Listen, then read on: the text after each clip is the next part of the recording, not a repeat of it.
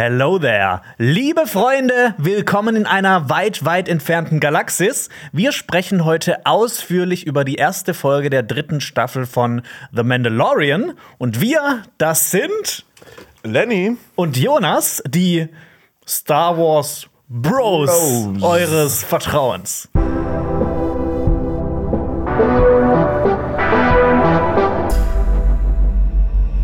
Wir werden mit euch jede Folge Szene für Szene besprechen. Außerdem gehen wir auf die zugrunde liegende Lore ein, auf die Kameraarbeit, Sounddesign, Technisches und vieles weiteres, auch Story und Figuren äh, besprechen wir natürlich. Und am Ende der Folgenbesprechung geben wir dieser Folge eine Punktzahl und erfahrt, wie wir sie im Großen und Ganzen fanden. Die nächste Folgenbesprechung gibt es übrigens nächsten Donnerstag und so wird es dann jetzt auch die nächsten paar Wochen weitergehen. Deshalb solltet ihr uns abonnieren, um keine dieser Folgen zu verpassen. Und wir werden heute uns ein paar Fragen stellen und die auch beantworten. Zum Beispiel, was hat es eigentlich mit dem Symbol der Mandalorianer auf sich? Oder warum sind wir so ein bisschen enttäuscht von der Folge? Und ja, äh, Lenny, ich darf dich zum ersten Mal bei einer Folgenbesprechung begrüßen. Schön, dass, schön, dass wir das zusammen machen können. Ich bin auch, also ich freue mich wirklich sehr, weil ich meine Folgenbesprechungen sind hier auf diesem Kanal äh, gang und gäbe und ähm, die gehören zum guten Ton dazu. Und ich konnte leider noch kein Teil davon sein, weil ich kenne mich nur in Star Wars aus. Und ähm, das ist es leider. Und äh, ich freue mich, dass ich jetzt hier sein darf und du das mit mir machen möchtest. Ja, gerne, auf jeden Fall. Vielleicht werden auch ein paar andere noch hier vorbeischauen. Das wissen wir jetzt noch nicht, aber wir haben jetzt uns vorgenommen, zu Mandalorian-Folgenbesprechung zu machen. Wahrscheinlich werden wir auch zu Ahsoka welche machen und dann nächstes Jahr zu Andor. Das heißt, bei Star Wars sind wir jetzt erstmal wieder gut versorgt. Richtig. Und ich meine, in der Folgenbesprechung, du hast es schon gesagt, das ist so Teil unserer Identität dieses Kanals. Deshalb wollten wir das unbedingt auch zu Mandalorian in unserem machen. Blut. es liegt in unserem Blut. Dann würde ich mal sagen, dass wir mit einem kleinen Recap reinstarten. Was ist eigentlich vor der dritten Staffel von Mandalorian passiert? The Mandalorian ist eine Serie von Disney Plus. Wow. Und sie spielt zwischen Star Wars Episode 6 und 7. Darin geht es um Din Djarin, a.k.a. der Mandalorianer, a.k.a. Mando. Mando, Mando, wie auch immer. Und der schlägt sich mit Gelegenheit, Gelegenheitsjobs durch die Galaxis. Und eines Tages bekommt er von den Überresten des Imperiums einen Auftrag. Er soll Baby Yoda für sie beschaffen. Das macht er dann auch, aber er entscheidet sich dann um und will Baby Yoda beschützen. Und das tut er mit vielen seiner Freunde, zum Beispiel mit Cara Dune, Boba Fett, Grief Karga, Bo-Katan und Ahsoka Tano. Da lernt er sehr viele Leute kennen äh, im Verlauf der Serie. Aber er muss natürlich auch gegen viele Feinde kämpfen. Hauptsächlich sind das äh, in den ersten beiden Staffeln das Restimperium unter der Führung von Moff Gideon. Und äh, Baby Yoda entdeckt auch über den Verlauf der ganzen Serie seine Machtkräfte. Und das ist wahrscheinlich auch der Grund, warum Gideon ihn entführt hat. Und äh, Din kann ihm aber helfen. So, beziehungsweise sollen wir jetzt eigentlich Din sagen, sollen wir Mando sagen oder der Mandalorianer? Ich sage oftmals alles drei, alle, okay. alle drei Sachen irgendwie. Also ich blicke da selber nicht. Ich habe mich noch auf, auf, nichts geeinigt. Wir können ja. uns gerne auf was einigen. Ja, dann, dann wechseln wir einfach so. Mando. Mando. Mando. Ich finde, Mando ist auch immer das, das, das Beste, was man da sagen kann. Genau. Mando kann aber Baby Yoda helfen mit der Hilfe von Luke fucking Skywalker, der in der letzten Folge der zweiten Staffel auftaucht, auftaucht und alle rettet. Moff Gideon wird dann auch festgenommen und Baby Yoda wird der Schüler von The Mandalorian. Und das war so der letzte Stand von der zweiten Staffel von The Mandalorian. Din bzw. Mando kam dann aber noch mal in zwei bzw. drei Folgen von The Book of Boba Fett vor. Und dort wird er von den Mandalorianern bzw. von seinem Stamm rausgekickt, weil er in der letzten Folge der zweiten Staffel seinen Helm abgenommen hat für Baby Yoda, dass der mal sein Gesicht sehen kann. Und er tut sich dann auch mit Boba Fett zusammen und ähm, Baby Yoda kehrt dann auch wieder zurück und alle sind wieder vereint und das ist quasi so der Ausgangspunkt von der dritten Staffel. Äh, Mando und Grogu sind ähm, wieder zusammen und wollen neue Abenteuer zusammen erleben. Okay. Und das ist die, jetzt die dritte Staffel von Mandalorian. Du hast jetzt einfach schon mal, äh, also, ne, also ich finde das finde sehr gut, diese Zusammenfassung, aber du hast ihn die ganze Baby Yoda genannt und jetzt zum Schluss einmal Grogu. Also äh, man erfährt irgendwann, dass das Baby Yoda Grogu heißt. Ja, das, das stimmt natürlich. Auch, das, das ist sehr wichtig. Weil ansonsten hauen dir Star Wars-Fans auf deinen Nacken. ja, komm, hau mir auf den Nacken. äh, wie fandest du eigentlich so die ersten zwei Staffeln, beziehungsweise auch Book of Boba Fett? Also ich fand Staffel 1 von Mando fand ich richtig gut. Also ich, ich fand, das war mal was komplett Neues und auch echt eine coole Sache, auch wenn man wieder viel Wüste gesehen hat in Star Wars. Staffel 2 fand ich dann schon ein bisschen repetitiv, weil die ganzen Folgen halt immer so Case of the Week waren und Mhm. halt echt jede Folge gefühlt auch ein bisschen gleich strukturiert war. Ich fand die Ausgangslage super interessant, dass äh, Grogu und ähm, Mando getrennte Wege gehen. Aber ich fand es ganz, ganz schlimm, dass das halt in Epi äh, dass das in Book of Boba Fett einfach dann da gelöst wird und dass man Book of Boba Fett rein theoretisch geguckt haben muss, um jetzt Staffel 3 zu verstehen, beziehungsweise so eine wichtige Entscheidung einfach in einer anderen Serie geklärt wird und man jetzt so, oh, ja, all das, was in Staffel 2 aufgebaut wird, ist eigentlich jetzt egal. Ja, das wird quasi so nichtig gemacht. Da werden wir gleich, wahrscheinlich gleich noch ein bisschen mehr drüber sprechen, weil darauf wollte ich auch noch mal eingehen. Aber ich äh, kann das fast so unterschreiben. Ich fand auch die erste Staffel war so atmosphärisch, mal so was, was Neues, wieder so ein bisschen back to the, back to the roots, auch viele ähm, praktische Effekte. Da bin ich immer sehr großer Fan von. Ähm, und die Musik von Ludwig Göransson. Ja, die auf jeden Fall. Ich muss aber sagen, mir hat die zweite Staffel fast ein bisschen besser gefallen. Einfach von der, äh, diese, dieser rote Faden, der sich da durch, durchzieht, diese Story fand ich einfach interessanter, weil es ein bisschen um mehr ging dann plötzlich. Und ähm, ja, aber ich meine, du hast es schon gesagt, Case of the Week, das im Prinzip ist ja eigentlich jede Folge so ein, wie so ein Fetch-Quest aus dem Rollenspiel.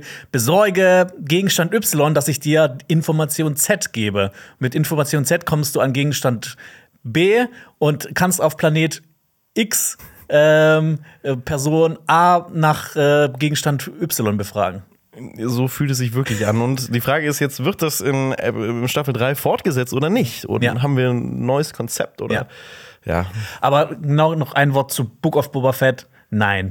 nein, einfach nein. Also, wenn ihr wirklich lahme Vespa-Verfolgungsjagden haben wollt, dann guckt Book of Boba Fett. ja. ihr, ihr könnt gerne unseren Podcast dazu anschauen. äh, Den verlinken wir hier oben, falls ihr da auch mal reingucken wollt. Da haben wir auch sehr ausführlich über die eine Staffel von Book of Boba Fett gesprochen. Es passiert verhältnismäßig richtig viel in dieser Serie, aber nicht gut. Und nicht mit Boba Fett. das, das stimmt, aber vielleicht. Aber das wäre jetzt, das wäre jetzt ein krasser Twist, wenn Mandalorian Staffel 3 einfach Book of Bo- Boba Fett Staffel 2 ist und es dann um, Bo Boba Fett einfach geht. ja, so ab Folge 2 geht es dann nur noch auf, um Boba Fett. Das wäre, also es wäre ein cooler Twist. cooler Twist. Ja, ein cooler, definitiv cooler Twist. Ja, dann würde ich sagen, kommen wir äh, zur Folge, Ja. die den Titel trägt The Apostate, beziehungsweise der Apostat. Was heißt das denn? Das heißt, der Abtrünnige. ah. Ja. Das heißt, der Abtrünnige auf Schlau. exakt. Äh, Regie hat Rick Famuyiwa geführt. Der hat schon in drei anderen Folgen Regie geführt von The Mandalorian. Nämlich in einer meiner absoluten Lieblingsfolgen, die Gefängnisfolge mit Bill Burr. Die, äh, die fand ich richtig, die fand ich richtig stark. Und er hat auch äh, einen echt guten Coming-of-Age-Film gemacht. Dope. Den habe ich mir nämlich äh, vorgestern nochmal angeguckt. Ah. Extra, damit ich äh, hier mal ein bisschen in seine Filmografie reinkomme. Und der ist echt, der ist echt, echt cool. Es geht um äh, so Kids, die so in den 90ern hängen geblieben sind und sehr viel Hip-Hop hören und Die dope sind. Ja, die dope sind dope, also, ne? Drogen kommen auch, kommen auch noch vor. Also, das ist, kann man sich definitiv gut angucken. Und er hat jetzt auch in drei Staffeln, äh, nee, in drei Folgen dieser Staffel Regie geführt. Nämlich in den beiden letzten macht er das noch. Ja. Drehbuch John Fav- Favreau, der auch super viele Episoden geschrieben hat und der Showrunner ist. Und quasi so ein bisschen, der, das ist, was. Ähm, boah, jetzt habe ich einen Hänger. Wie, wie heißt quasi der, der Schöpfer von allen Animationsserien, der Showrunner? Dave Filoni. Danke, Dave Filoni. Ich finde, John Favreau ist so der Dave Filoni der äh, Realserien von Star Wars. Ja, das stimmt. Ja, außer am Ende muss man ein bisschen so ausklammern noch, Ja. ne? Aber äh, ja, ich, also er hat das Ganze ja losgetreten. Ja. Deswegen. Ja, ich meine, es ist sein Baby oder wahrscheinlich. Ja, auf jeden Fall. Sollen wir in die Folge starten? Wir können gerne in die Folge starten. Wir fangen erstmal an mit dem ersten Intro, mit diesem Star Warsing Intro, wo wir schon Schmiedegeräusche hören. Ja, das ist neu. Normalerweise hört man doch immer diese. Ja. Und wir sind in einer Waffenschmiede. Äh, und die Waffenschmiedin schmiedet einen Helm für einen jungen Mandalorianer. Ich bin mir nicht sicher, auf was für einem Planeten wir sind. Ich habe ihn mal Planet X genannt, beziehungsweise ich habe ihm auch mal einfach von mir aus einen Namen gegeben. Äh, Tora Liga 5. Also, es ist. Einfach, ich habe einfach Alligator umgeswitcht und einen 5 dran Ah, gehängt. okay, ah, ich mag das. das ist cool, weil das, ähm, ja, ja, ja. Ich find's gut. Oder Also, wie, wie hättest du ihn genannt? ich hätte ihn, ähm, Mit X. Plan Planet X finde ich gut, aber auch Tatooine 2.0 wäre auch gut gewesen. Tatooine 2.0? Ja, weil es sandig ist. Aber da ist auch relativ viel Wasser. Der, ach ja, gut. Ja, aber ich glaube, auf Tatooine gibt es bestimmt auch so eine Oase. Ja. So. Bestimmt. Oder know. gibt es so die, die eine Seite des Planeten ist wirklich so, so light und alles ist voll trocken und auf der anderen Seite ist die ganze so Poolpartys. Das wäre wirklich, also das wäre das wär Turn of, äh, Turn of the Events, wenn das wirklich bei, bei Tatooine so wäre. Ja. Ich glaube aber nicht, dass das so cool ist. nicht so cool wie äh, den Five, wie hast du ihn nochmal genannt? Tora Liga 5. Tora Liga, Tora Liga 5. Das klingt halt, klingt halt auch irgendwo geil. Ich weiß es nicht. Das könnte mein Rappername werden. Tora Liga. Also ich meine, Alligator gibt es ja schon als Ah, ja, stimmt. So deswegen, hm, ja, wer weiß, wer weiß. Ja, genau. Äh, wir sind bei der Waffenschmiedin, die kennen wir schon aus den ersten beiden Staffeln von The Mandalorian. Die hat ja in Book of Boba Fett den Jarin rausgeworfen, weil er die Maske abgenommen hat. Und sie ist Anführerin des Stammes, der wiederum ein Teil der Children of the Watch ist. Der, die quasi eine, eine Gruppierung ist von Mandalorianern. So eine der vielen. Wenn man äh, Clone Wars gesehen hat, wird man da ein bisschen, das ist ein bisschen aufschlussreicher dann. Aber immer noch verwirrend, diese Genau. gesamten Strukturen. Ähm, diese Waffenschmiedin, die kippt, ähm, also die schmiedet ja einen Helm für diesen jungen Mandalorianer und die kippt einen, ich habe es mal Magic Juice genannt, in das Kühlwasser. Einfach Drogen. Ich habe keine Ahnung von Schmieden, ich habe mal aber ein bisschen, ein bisschen recherchiert. Also ich habe keine Ahnung von Schmieden, außer dass der eine Ring in den Feuern des Schicksalsberges geschmiedet wurde. Das ist natürlich Und das klar. ist immer noch Star Wars hier, ne? Ja, genau. ähm, Fun Fact Nummer eins: ähm, Schmiedestücke werden meistens in Öl abgeschreckt und nicht in Wasser, weil es immer so aussieht, als ob die, die heiße Klinge so immer ins Wasser machen. Es ist eher Öl, Okay. Und, Und- warum? Ähm, äh, weil Gründe. Es gibt Gründe dafür. Da hat die Recherche dann aufgehört. Ja, aber das wird zum Beispiel auch in Salzbädern ähm, abgeschreckt, in Polymerlösungen, in Stickstoff oder Argon.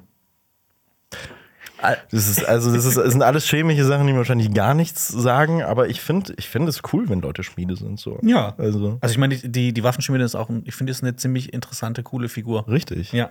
Und äh, noch ein Fun-Fact zum Schmieden. Beim Schmieden werden Klingen äh, nicht nur in Wasser abgeschreckt, es wird auch immer so ein bisschen. Also Wasser kommt nicht nur da zum Einsatz, sondern es wird auch immer ein bisschen auf den Amboss drauf gemacht, also wo dann quasi draufgehauen wird, so wie auch in der Szene. Dadurch wird das Schmiedestück auch abgeschreckt und die Zunderschicht löst sich auf. Coole Schmiedetipps mit Jonas Ressel. Ich habe aber eine kleine Theorie, was in diesem Behältnis sein könnte, in diesem, dieser Magic Juice. Vielleicht ist das Wasser aus diesen lebenden Wassern unter den Minen von Mandalore. Da habe ich gar nicht drüber nachgedacht, aber das ist, oh, das ist, das ist sehr gut möglich. Also ich meine, sie, sie gibt ja auch immer so ein bisschen rein, vielleicht hat sie noch so einen Vorrat. Und ich meine, die Minen von Mandalore, da wird ja auch Beskar-Stahl abgebaut. Oder das Beskar-Ore, das äh, Erz. Richtig. Und es, Deshalb, vielleicht ist es äh, dieses lebende Wasser, von dem immer die, die, die Rede ist hier. Und äh, das kam übrigens auch schon in The Book of Boba Fett vor. Das hat, Da hat sie das auch schon verwendet. aber das heißt, dass es ja dann auch ein seltener, also ein, ein knapper Rohstoff jetzt nur noch ist, wovon man wahrscheinlich Ja. nicht mehr viel hat, weil auf Mandalore können sie ja wahrscheinlich nicht mehr hin und sich das ganze Zeug holen. Ja, das ist ja jetzt quasi auch so ist die, ja- die, die Quest in dieser ganzen großen Staffel. Genau, an der Wand hinter ihr hängt ein, ähm, ein, ein, ein Schädel aus, auch aus Metall, wahrscheinlich auch aus, aus Beskar-Stahl. Und dieses Symbol kennen wir. Da haben wir gerade, vorhin habe ich ja schon gesagt, dass wir darauf eingehen werden. Das ist ja dieses Symbol der Mandalorianer. Das ist ein Mythosaurier-Schädel. Das kennen wir vor allem von Boba Fett noch aus der Originaltrilogie. Das sieht man das ja auch. Und ähm, es wird auch ja immer mit Mandalorianer äh, assoziiert. Und äh, Mythosaurier waren tatsächlich Tiere auf Mandalore, dem Heimatplaneten der Mandalorianer. Und die haben äh, diese Tiere als Reittiere benutzt. Und man kann eines dieser Reittiere zum Beispiel auch im Star Wars Holiday Special sehen. Da gibt es ja so einen kurzen Zeichentrick-Ausschnitt, wo Boba Fett aus, auf einem Mythosaurier reitet. Okay, das, das heißt, das Holiday Special hat doch irgendwo einen Nutzen. Ja, Unterhaltung. Unterhaltung. in Anführungszeichen. Ja, und in den Legends ist das noch ein bisschen interessanter. Ähm, noch mal kurz, ne, bei, bei Star Wars gibt es ja den Kanon, so quasi alles, was offiziell gültig ist. Und es gibt die Legends, also alles, was quasi vor der Übernahme von Disney quasi so erfunden wurde oder geschrieben wurde und das wird so ein bisschen aufgetrennt. Wir haben da mal ein Video zu gemacht, falls ihr euch da mehr für interessiert. Aber deshalb, wir werden immer wieder hier über Legends und Richtig. Kanon reden. Aber man Ja. muss da auch sagen, die Grenzen sind mit der Zeit auch echt sehr verschmelzen. Gerade durch Ma äh, Mandalorian Richtig. Hat viele Elemente aus den Legends einfach aufgenommen. Und äh, die sind immer, ich finde die Legends mega interessant, weil das einfach so dieses Universum so krass groß gemacht hat und auch so abgefahrene Geschichten bietet. Zum Beispiel über die Mythosaurier. Ähm, die haben anscheinend äh, in, in den Legends 7000 Jahre vor der Schlacht von Yavin ähm, auch schon darauf gelebt, die Mythosaurier und die Mandalorianer haben den Planeten erobert und haben die fast ausgelöscht, diese Spezies. Da gibt es auch Comic-Ausschnitte und sowas, sieht ziemlich cool aus, wie dann irgendwie so riesige, diese Mythosaurier gegen die Mandalorianer kämpfen. Und ähm, genau, das, äh, die wurden halt fast ausgelöscht und zum Symbol vom, von Mandalore, dem ersten Herrscher von Mandalore, gemacht. Ich finde es auch geil, dass alles Mandalore heißt auf Mandalore. Hallo, ich bin Mandalore, ich bin von Mandalore und ich bin ein Mandal Mandalorianer. Das ist meine Schwester Mandalore. Und ja, ich, ich, ich mochte eigentlich diese Schmiedeszene. Ähm, ich weiß nicht, wie es dir dabei ging. Ich, fand fand das das sehr atmosphärisch. Ich fand das aber auch cool inszeniert, so auch die ganzen Close-ups und halt wirklich dieser Schmiedeprozess. Das sah richtig hochwertig aus und ich habe auch, ich, ich habe die ganze Zeit immer gedacht, ich denke das aber auch generell jedes Mal, wenn ich äh, Mandalorian sehe, boah, es wäre schon cool, irgendwie so eine komplette Rüstung einfach zusammen oder generell so Waffen davon Ja. aus Beskar-Stahl. Glaubst du, dass dieser Helm aus Beskar-Stahl ist oder dass der aus Blech ist? Du meinst, äh, du, du meinst, du meinst, dass die die eigentlich nur verarschen und denen eigentlich so andere, das so, so, weißt du, also Beskar ist ja auch recht wertvoll, dass die da immer so sagen, ja, das ist aus Beskar-Stahl und in der Tat ist eigentlich die gesamte Rüstung einfach nur aus dem billigsten Metall, was es genau, so, aus- das ist so eine Blechrüstung einfach. gibt. Ja, das wäre schon, das, das wäre schon dreist. ja. Ähm, okay, würde ich sagen, so mal, so mal weiterschreiten. Oder hast du noch was direkt zu der Wa- Waffenschmiede? Sonst würde ich nämlich zur nächsten Nee, zu Szene der, kommen. Der, ich, hätte, ich hätte nur noch was zu, äh, zum Schluss, äh, wenn wir jetzt diese Waffenschmiede verlassen. Aber Ja, genau. Die verlassen wir jetzt, Ah. weil es äh, startet ein Initiationsritus eines jungen Mandalorianers. Und wir hören äh, erst so Trommeln im Soundtrack und dann merken wir, oh, diese Trommeln sehen wir dann auch im Bild. Das ist, äh, kommt also auch in der Folge vor. Also es hat quasi, das heißt ja äh, diegetisch oder Diegese, wenn quasi so Musik äh, dann auch in quasi in der. Handlung stattfindet. Und ähm, ich fand das auch super atmosphärisch, auch wie die sich so gegen die Rüstung hauen. Da, da wäre man schon gern mit dabei und wird da mitmachen, habe ich das Gefühl. es hat aber auch ein bisschen was Kultiges. Also, Ja, so, hm. ja. Genau. Und äh, die Waffenschmiede trägt diesen Helm. Ähm, was, was, was habe ich hier geschrieben? Die Waffenschmiede trägt den Helm, den der junge Mandalorianer für den Rest seines Lebens aufhaben wird. Ja, das stimmt. Ja. ja nee, ich, ich habe manchmal so ein bisschen verwirrende Notizen Same. zwischendurch. Aber ich auch wirklich. Also ich habe auch einfach Hauptsache irgendwas runtertippen und in der Hoffnung, dass man es hier noch lesen kann. Ja. Ähm, genau, neben der Waffenschmiede sieht man zwei Bannerträger und diese Banner sind auch sehr interessant. Auf dem einen ist auch so ein stilisierter Mythosaurus-Schädel, also quasi das Symbol der Mandal Mandalorianer. Und auf dem anderen ist so ein komisches Symbol. Das ist sehr schwer zu beschreiben. Das sieht aus wie so ein Stäbchen mit roten Nüpsis dran und dann, also so ein Zweig oder sowas, und dann ist noch so eine Sieben dabei. Hast du das auch exakt so gegoogelt, zwei Nüpsis und eine 7 dabei, um das herauszufinden, was Nee, es ich habe, ähm, ich weiß gar nicht, wie ich drauf gekommen bin. Ich habe irgendwie Mandalorian Symbol oder sowas eingegeben. Okay. Und dann irgendwie habe ich es dann gefunden. Ja. Ja. Okay. Äh, das sind meine- krassen Google-Skills. Hier lernt ihr noch was. Hier lernt ihr noch, wie man richtig recherchiert. Richtig gut. ähm, genau, und dieses Symbol, äh, das gibt es auch schon sehr lange. Das findet sich zum Beispiel auch auf der Rüstung von Boba Fett, hier so quasi auf dem, auf dem Brustpanzer drauf.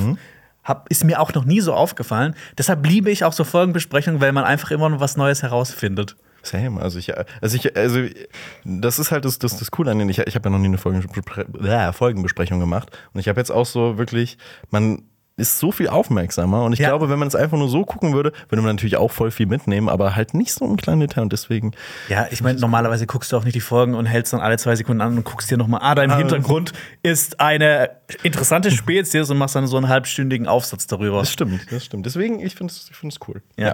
Dieses Symbol hat im Kanon bisher keine Bedeutung, aber in den Legends, Legends, in den uh. Legends ist es, ist es so eine coole Geschichte. Das ist das Symbol von Jester Mareel. Mareel. Und das war einer der einflussreichsten Mandalorianer aller Zeiten.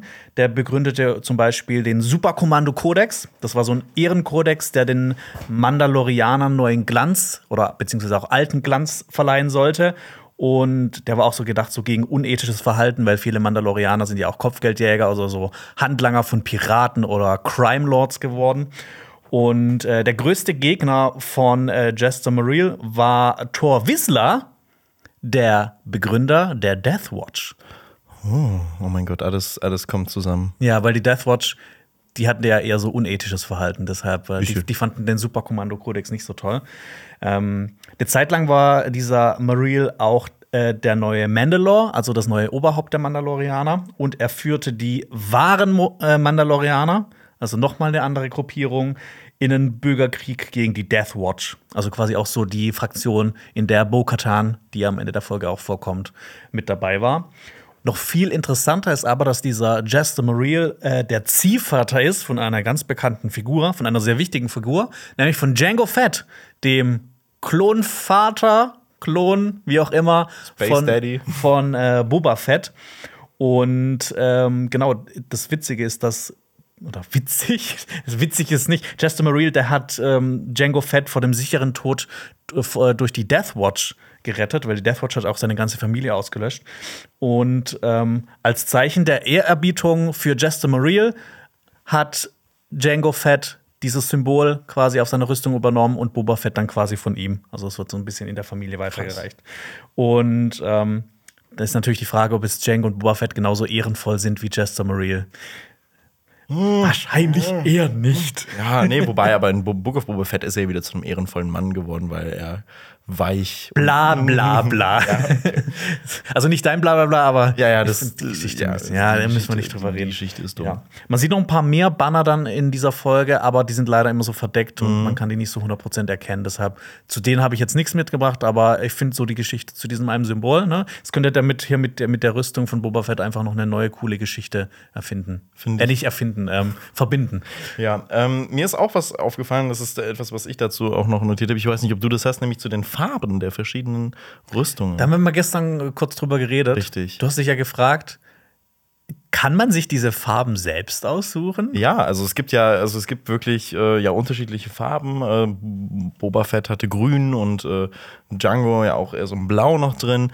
Und ich habe mich echt gefragt, wird das einfach irgendwie random so verteilt oder darf man sich die aussuchen? Und tatsächlich, auch wenn diese gesamten Rüstungen vereinheitlich waren, habe ich herausgefunden, so waren doch die Farben jedem selbst überlassen, habe ich im Holopedia nachlesen können.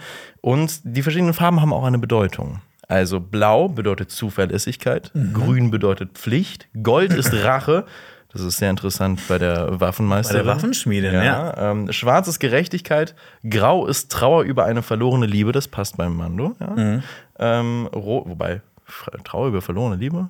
Also, ist, naja, über, über seine Kindheit, ja. Ja. Seine Eltern ja, vielleicht, gut, ja. ja. gut, seine Eltern. Wobei Rot wäre dann die Ehrung des Vaters bzw. der Mutter und Orange ist die Lebenslust. Mhm. Das ist super interessant, dass du das sagst, mit, mit äh, Gold steht für Rache und die Waffenschmiedin, weil die hat ja auch so kleine Hörnchen auf ihrer mhm. Rüstung. Und das war ja bei Mandalorianern oft so, wenn die ähm, mal ursprünglich Anhänger waren von Darth Maul. Weil der hat ja auch mal eine Fraktion der Mandalorianer angeführt. Das ah, das ist, ja, stimmt. Das ist ja. ja. Das und vielleicht steht das dann für die Rache, für mhm. Rache an dem Tod für, von Darth Maul oder an dem halt der Niederlage von ja, das. Das, das wäre echt cool, weil ich habe auch anfangs immer gedacht, okay, sie, ist, sie hat Gold, weil sie ist eine coole Waffenmeisterin und dann hat sie ja. eine goldene Rüstung verdient, aber in der Tat ist das äh, ja. Aber es ist halt auch die Frage, ne, das ist auch die, eine Star Wars-Serie. Ich weiß nicht, wie genau die das jetzt nehmen mit Richtig. dieser ganzen Lore dahinter. Deshalb Richtig. ist hier auch alles, sind alles nur Theorien. Weil dieser Helm für den kleinen Jungen, der ist ja auch zum Beispiel eher türkis, oder? Ja. Hieß blau, hellblau. Ja. Ist auf jeden Fall eine bunte Truppe, eine die da bunte Truppe ist das. ja. Genau. Der junge Mandalorianer soll dann einen Eid leisten und tut das dann auch. Ihm wird der Helm aufgesetzt und man hört dieses, dieses Zischgeräusch, das wir zum Beispiel auch von Darth Vader können, kennen, der, wenn er auch seinen Helm auf dieses. Ich glaube, ich habe es perfekt nachgemacht. Ja, perfekt. Also kannst du bitte in den zukünftigen Star Wars-Produktionen alle Sounds machen. ja, gerne. Ähm, Wie würdest du einen TIE Fighter nachmachen? ähm, Jabba the Hutt. Usabasa. Okay, das kann ich nicht so gut. Weißt du, wer das richtig gut kann? Ja? Bill Hader. Bill Hader? Musst du mal gucken. Da gibt's, ich glaube, der war bei Conan O'Brien, hat der Jabba the Hutt nachgemacht. Das, er nailt es. Okay. Ja. Okay, ein, eine Sache jetzt noch, Entschuldigung. Äh, ein Lichtschwertkampf. Okay, nein, das, das wird immer ein bisschen zu, zu affig. Okay, gut, Entschuldigung. ja. Genau. Ähm, this is the way. Er hat den Helm auf und äh, quasi wird ihn jetzt den Rest seines Lebens tragen. Wie, Rest, wie lange sein Leben sein wird bei dieser, bei dieser eher hoffnungslosen Truppe, ist natürlich eine, eine gute Frage. Ja. Und er soll dann quasi auch noch, er steht ja auch im Wasser drin und er soll auch von diesem brackigen Wasser trinken.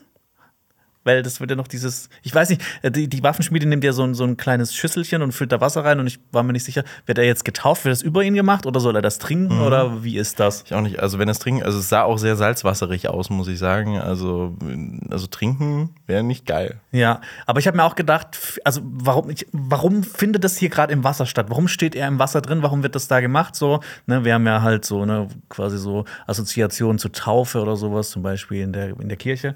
Ähm, aber vielleicht hat das auch was mit diesen lebenden Wassern von Mandalore zu tun, weil da muss, ist- soll man ja auch drin baden und vielleicht ist halt Wasser in Richtig. dieser Kultur auch so ein bisschen damit verbunden. Und das ist halt vielleicht so, weil sie es früher so gemacht haben in den lebenden Wassern und halt Ja. jetzt irgendwie, okay, wir brauchen Wasser, ähm, dann machen wir es halt Ja. irgendwo. Wir versuchen uns hier so ein bisschen Bedeutung aus diesem Ding Richtig, exakt. Also rauszuziehen. wirklich, wir, wir nagen an allem. Ja.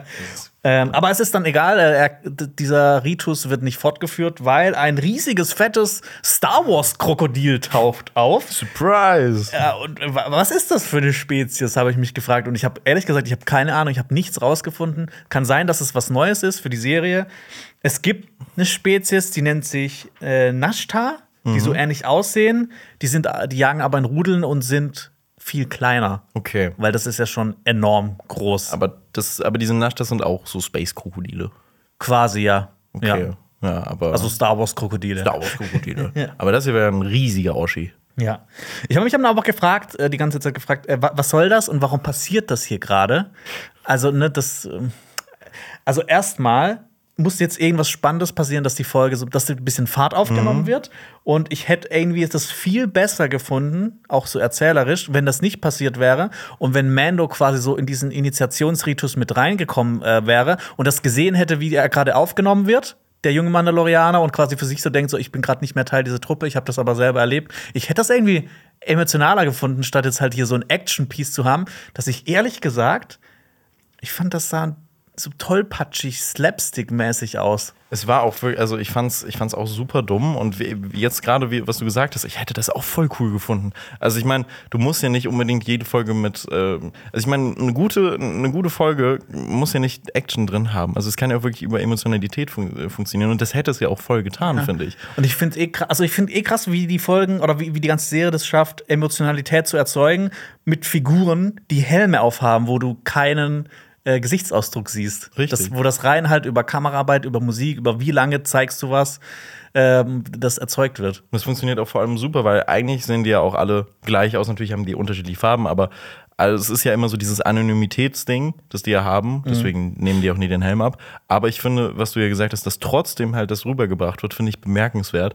Und ich glaube, das hätten sie auch geschafft, wenn Mando einfach da gewesen wäre und nicht irgendwie dieses Space Alligator-Dings Ja. da aus dem Wasser da gekraxelt wäre. Natürlich, wahrscheinlich wird es manche Leute geben, die sagen, ja, das ist vielleicht Teil des Initiationsritus, dass halt dieses Krokodil dann kommt und man das besiegen muss oder sowas. Weil es sind, sind halt Mandalorianer, voll die krassen Krieger und die müssen halt, um aufgenommen zu werden, irgendwas krasses tun. Und wir opfern einfach mal ein paar unserer Leute Ja. vielleicht dafür. Aber ich meine, dafür waren die ein bisschen zu überrascht, dass das Ding Ja, das, gekommen das ist. war viel zu überraschend. Aber ich meine, äh, sie haben ja auch alles gegeben, um das Ding fertig zu machen. Ja, also äh, das- ja, ich habe schon gesagt, es sah halt so ein bisschen slapstick-mäßig aus. Und für mich halt auch, weil die dann plötzlich auch ihre Grapple-Guns einsetzen und du denkst dir, ey, das sind so wenig Mandalorianer, als ob die jetzt dieses Krokodil so festhalten können. Ja, ich weiß es auch nicht. Und das Beste ist dann ja auch wirklich, als dann dieses Krokodil eine Barrel Roll macht und dann alle irgendwie um, umherschleudert, wo ich mir auch gedacht habe, okay, gut, äh, was, was ist das jetzt? Das wirkt wie so ein Pokémon-Kampf und, und das Ding hat einfach, weiß ich nicht, so eine, so eine Fassrolle eingesetzt. Ja, äh, übrigens, das wird Todesrolle genannt bei, bei richtigen Krokodilen. Okay. Und das ist sehr Oh, interessant. okay, das gibt es also wirklich. Ich habe ja, gedacht, das Krokodile wäre- machen das tatsächlich. Wahnsinn, okay. Weil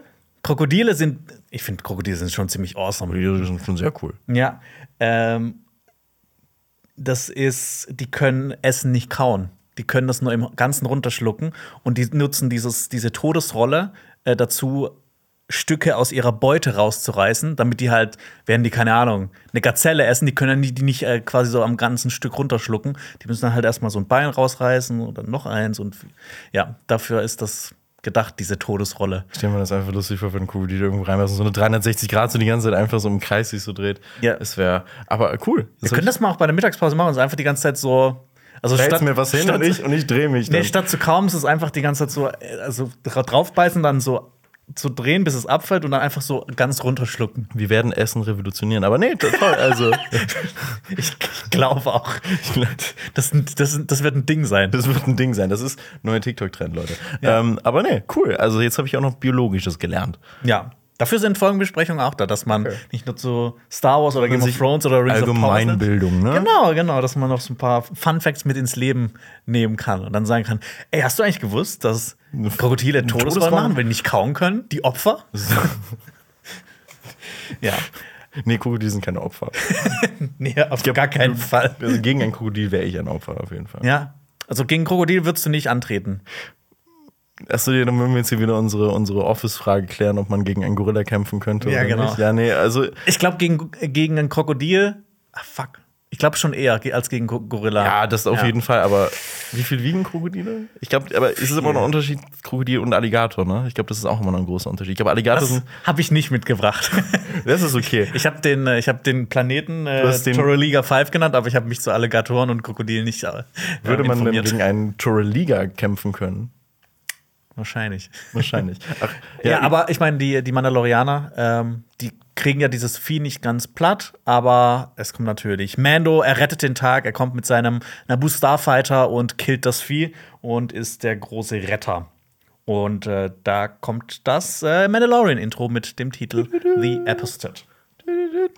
Hast du noch was zu der Szene zu sagen? Hast du noch, irgendwas- noch irgendwas loswerden oder so mal in, wieder in die Waffenschmiede zurück? ich würde noch sagen, wie, wie, wie der dann, äh, also es gab auch viel Innereien, die umhergespritzt sind. Okay, das war Äh, cool, ja, das, ja. Das, das, war cool, ne? Das, also Ja, das muss man, das ja, da- muss man schon noch sagen. Da war so ein, ein Stück, wahrscheinlich Darm oder sowas, das da so am Strand Weil, ja, ja, und, und, und, und was auch, also ich weiß nicht, ich habe da sehr drauf geachtet, da war irgendwie so ein, so ein, ein recht langer Schlauch, der da so, Ja, so das- rausgeflogen ja. ist. Das fand, Ja. ich, das fand ich sehr interessant. Und ja, und dann steht Mando dann da in seinem Schiff, äh, dem, der N1 da, dem N1 Nabu Starfighter, steht er dann da und äh, Grogu sitzt in seinem Guckloch und, du winkt. raus, Hallo! Hallo, it's me. Ja. Ja. Und ich fand, ich glaube, so an dem Punkt, wenn man The Book of Boba Fett nicht gesehen hat, denkt man sich so, hä, What? was? Was? Was, was, was, was ist passiert? Was macht der denn da? Und ähm, ja, also es ist halt, ja, aber ich frage mich wirklich, wobei ich glaube, es wird auch noch an einer Stelle nämlich so ein bisschen erklärt für Leute, die, glaube ich, Book of Boba Fett ge geskippt haben. So. Ja, aber trotzdem, ich meine, in, der, in dem Moment ist es ja so, hä, Moment, ihr habt mir doch was vollkommen anderes erzählt. Und ich finde, das ist so ein bisschen eine Schwäche gerade an diesen Serien, dass das halt so miteinander verbandelt ist, dass man halt wirklich Book of Boba Fett gesehen haben muss, Das um das ein Muss. 100% zu verstehen. ja. Also, das ist, ähm, ich würde jetzt halt, eine Andor ist, äh, ist jetzt mal bei den Star Wars-Serien Ja, ausgenommen, weil fährt ja sowieso ein ganz eigenes Ding. Aber Ahsoka und so werden ja auch dazugehören. Und deswegen, ich finde es auch nicht gut. Also vor allem, weil ich mir vorstellen kann, dass viele bei Book of Boba Fett auch früh aus, äh, abgeschaltet haben und sich Ja. gedacht haben, okay, das ist jetzt nicht Mando und äh, dann haben sie es vergessen weiter zu gucken und dann kommt Mando tatsächlich. Du musstest dich ja erst durch drei Folgen durchkämpfen, um quasi zum Interessanten zu kommen. Das stimmt. Ja, vielleicht kommen wir jetzt auch zum äh, wirklich Interessanten in dieser Folge. Ähm, wir sind wieder in der Höhle der Waffenmeisterin und äh, die Waffenmeisterin hängt dann über einem Tisch mit Rüstungsteilen und sie ist verzweifelt, in sich gekehrt. Und äh, Mando und Grogu betreten diese Höhle. Und was ich mich gefragt habe, ist, warum sind die nicht zusammen in die Höhle gegangen? Warum ist sie einfach so wortlos dann vor in diese Höhle gegangen? Die hat doch gerade gesehen, Mando hat dieses, äh, dieses Space-Krokodil getötet und dann ist sie einfach wortlos und ja, nee, ich geh schon mal vor in die Höhle. Ich habe keinen Bock mit dir zu reden. Nee, du, du existierst nicht mehr für mich. Ja, stimmt. Ach ja, stimmt. Ja, ja, es ist ja, Ja. ja, der ist ja. Aber er hat gerade sie alle geredet, äh, gerettet. Und was, äh, was mich auch aufregt, dieser Kampf mit diesem Riesenkrokodil wird auch nicht mehr angesprochen. Das ist einfach, es ist einfach passiert so. So, hey, so krass. Danke, dass du uns gerettet hast, dass nicht der Stamm jetzt gerade ausgelöscht wurde von einem Krokodil. Ja, es ist halt auch wirklich so, oh ja, das ist, äh, das ist einfach passiert, ja. Und ähm, sie konfrontiert dann direkt äh, Mando mit dem Satz, You are no longer a Mandalorian, weil er seinen Helm abgenommen hat. Das heißt, äh, da ist noch äh, ein bisschen schlechte Stimmung unter den beiden. Und Mando möchte das Ganze aber wieder gut machen. Also er spricht von Wiedergutmachung Und äh, Wiedergutmachung sei jedoch nicht mehr möglich seit der Verwüstung von Mandalore, wie die Waffenmeisterin sagt. Mhm. Denn das kann man nur machen, wenn man dort in diesen heiligen Wassern, äh, diesen, diese, ich, ich habe es hier gleich nochmal aufgeschrieben. Ja. Ähm, Mando sagt dann äh, aber, jo, was wäre, wenn denn jetzt diese Minen von Mandalore noch existieren würden? Dann könnte ich das ja Ganze wieder gut, könnte ich das Ganze ja wieder gut machen. Ähm, dann sagt die Waffenmeisterin wieder, nee, geht nicht, weil alles ist durch die Säuberung äh, zerstört worden. Und das ist dieser Bürgerkrieg gegen das Imperium gewesen damals. Ja, sie, also ja, ja genau, sorry. Da kommen wir gleich dazu. Ja. Genau, und äh, dann holt Mando auf einmal einen grünen Kristall mit so einer Platte da drin heraus. Und dieses, äh, dieser Kristall mit dieser Platte stammt aus Mandalore. Und da haben wir uns gestern, wir haben uns gestern schon drüber äh, unterhalten. Hä, Moment, kam das schon in dem zweiten, also in der zweiten Staffel oder in Book of Boba Fett? Oder ist das jetzt so offscreen passiert? Ja. Und tatsächlich, dieser Gegenstand ist einfach so hergezaubert. Irgendwas zwischen Staffel 2 und 3 ist irgendwas passiert. Mhm. Oder zwischen Book of Boba Fett und Staffel 3, als er einen Händler getroffen hat und der ihm das gegeben hat. Ja, also es sind, es sind Javas, die ihm das, die, von denen er das bekommen Ja, stimmt, Javas. Das genau, und äh, es ist einfach, es ist jetzt da. So, und es scheint ein sehr wichtiges äh, Relikt zu sein.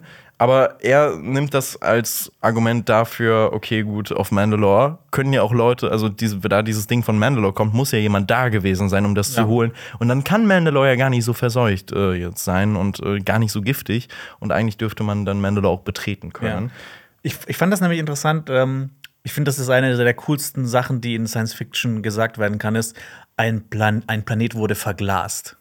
Weißt du, also bei Halo gibt es das zum Beispiel, da, da schießen die dann so mit so ultraheißem Plasma so lange auf den Planeten, bis das einfach nur noch quasi diese ganze Oberfläche so verglast ist, weil der, der Sand und die ganzen Sedimente sich so zu durch die Hitze zu, Glas. zu Glas verwandelt haben. Das, das, das cool. wird ja hier so ein bisschen erzählt. Sie sagt ja, Fusionsstrahlung hat ähm, die Oberfläche von Mandalore kristallisiert. kristallisiert. Uh. Und ähm, da habe ich mich gefragt, ob das diese Bomben waren von den TIE Fightern, die das gemacht haben sollen, weil ist das so? Ich weiß. Das, funktioniert das so? Für mich war das auch ein sehr kryptischer Satz und ich kann es mir noch nicht 100% erklären, wie das äh, funktionieren soll. Also, ja. ich, Aber ich fand, das war eine der coolsten Szenen überhaupt ähm, in, in ganzen Mandalorian-Franchise. Diese Szene, wie die TIE-Bomber äh, diesen, diesen Planeten oder diese Kuppel auch äh, zur Bombe. Ja, das ist, es ist wirklich das Coolste. Vielleicht kommen wir aber noch zu, äh, zu, zu weiteren coolen Szenen hier.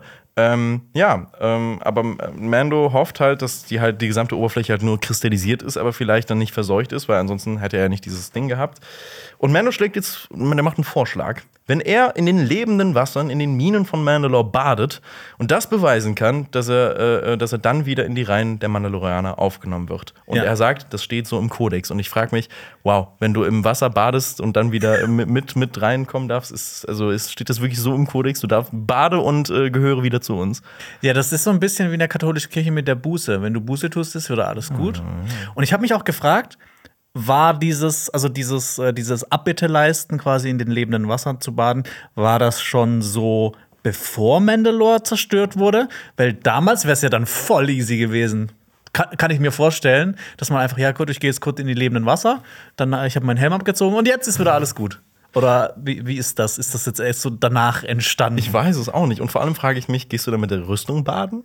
Gehst du komplett ja, schon. Ich glaube schon. Ja? Oder, oder glaubst du so komplett nackt? Ich weiß es nicht. Und das ist ja auch eine Frage, ähm, also wie, wie waschen die sich? Also es muss, muss ja unfassbar, unfassbar stinken auch. Also wenn du den Helm nie absetzen darfst. Vielleicht ist da so eine interne Reinigungsfunktion oder sowas. Vielleicht. Boah, hast du mal Star Wars Republic Kommando gespielt? Ja. Dieser Ego-Shooter? Ja, dieses, dieser äh, Truppen, Truppen-Shooter, wo du, wo du auch deine eigenen äh, ne, befehligen kannst, wo ja. die hingehen und so. Spielt ja den Klonkriegen, du bist mhm. so ein äh, Special-Klonkrieger, äh, der quasi immer so weit hinter den feindlichen Linien so Sabotageakte macht und sowas. Und ich finde, das war eines der coolsten Elemente, die ich jemals in einem Spiel gesehen habe. Wenn dir irgendwas gegen den Helm gespritzt ist, ist da so ein, wie so ein Scheibenwischer, so zzz, aber wie so ein Laserscheibenwischer und hat das so sauber gemacht. Das, war, das ist wirklich cool. Ich fand das Spiel an sich auch echt cool. Vielleicht gibt es das auch für in dem Helm. Das, ja, das wäre das, das wär interessant. Also, ja, das ist dann quasi, wenn es so macht, ähm, dass du und deine Sounds dass, dass das dann quasi so abgeschlossen ist und dann kann das so, vielleicht kann man den Helm so fluten. Und dann kommt so von unten auch noch so Dampf raus und alles. Genau. Es, also es, es wäre möglich. Auf jeden Fall ähm, frage ich mich jetzt so, dass das Ganze halt schon so ein bisschen sehr spezifisch ist. So, ja, geh da baden und so. Nimm noch dein, weiß ich nicht, Koffein-Shampoo mit äh, und für, für deine Haare und deine Badeente und. Aber wir, wir haben ja schon drüber geredet, das, das Mandalorian ist ja immer so ein bisschen wie so, wie so ein Rollenspiel, so Fetch-Quests mit Gegenständen besorgen. Und ich meine, in den lebenden Wassern von Mandalore zu baden, das klingt auch wie so ein Quest. Das klingt wirklich so. Bade in den lebenden Wassern von Mandalore. So, und dann hast Ja. du schon Bock dran. Dann gibt es noch 5000 weitere Nebenquests. Äh, auf jeden Fall sagt die Waffenmeisterin darauf nicht so. Die ist so absolut not impressed. Und dann guckt Grogu sie erwartungsvoll mit Hundeblick an. Und ganz ehrlich, äh, sie wird schwach. Und ich würde da auch schwach werden, wenn Grogu mich anguckt und äh, ich würde einknicken. Und sie sagt dann einfach, this is, äh, the, the.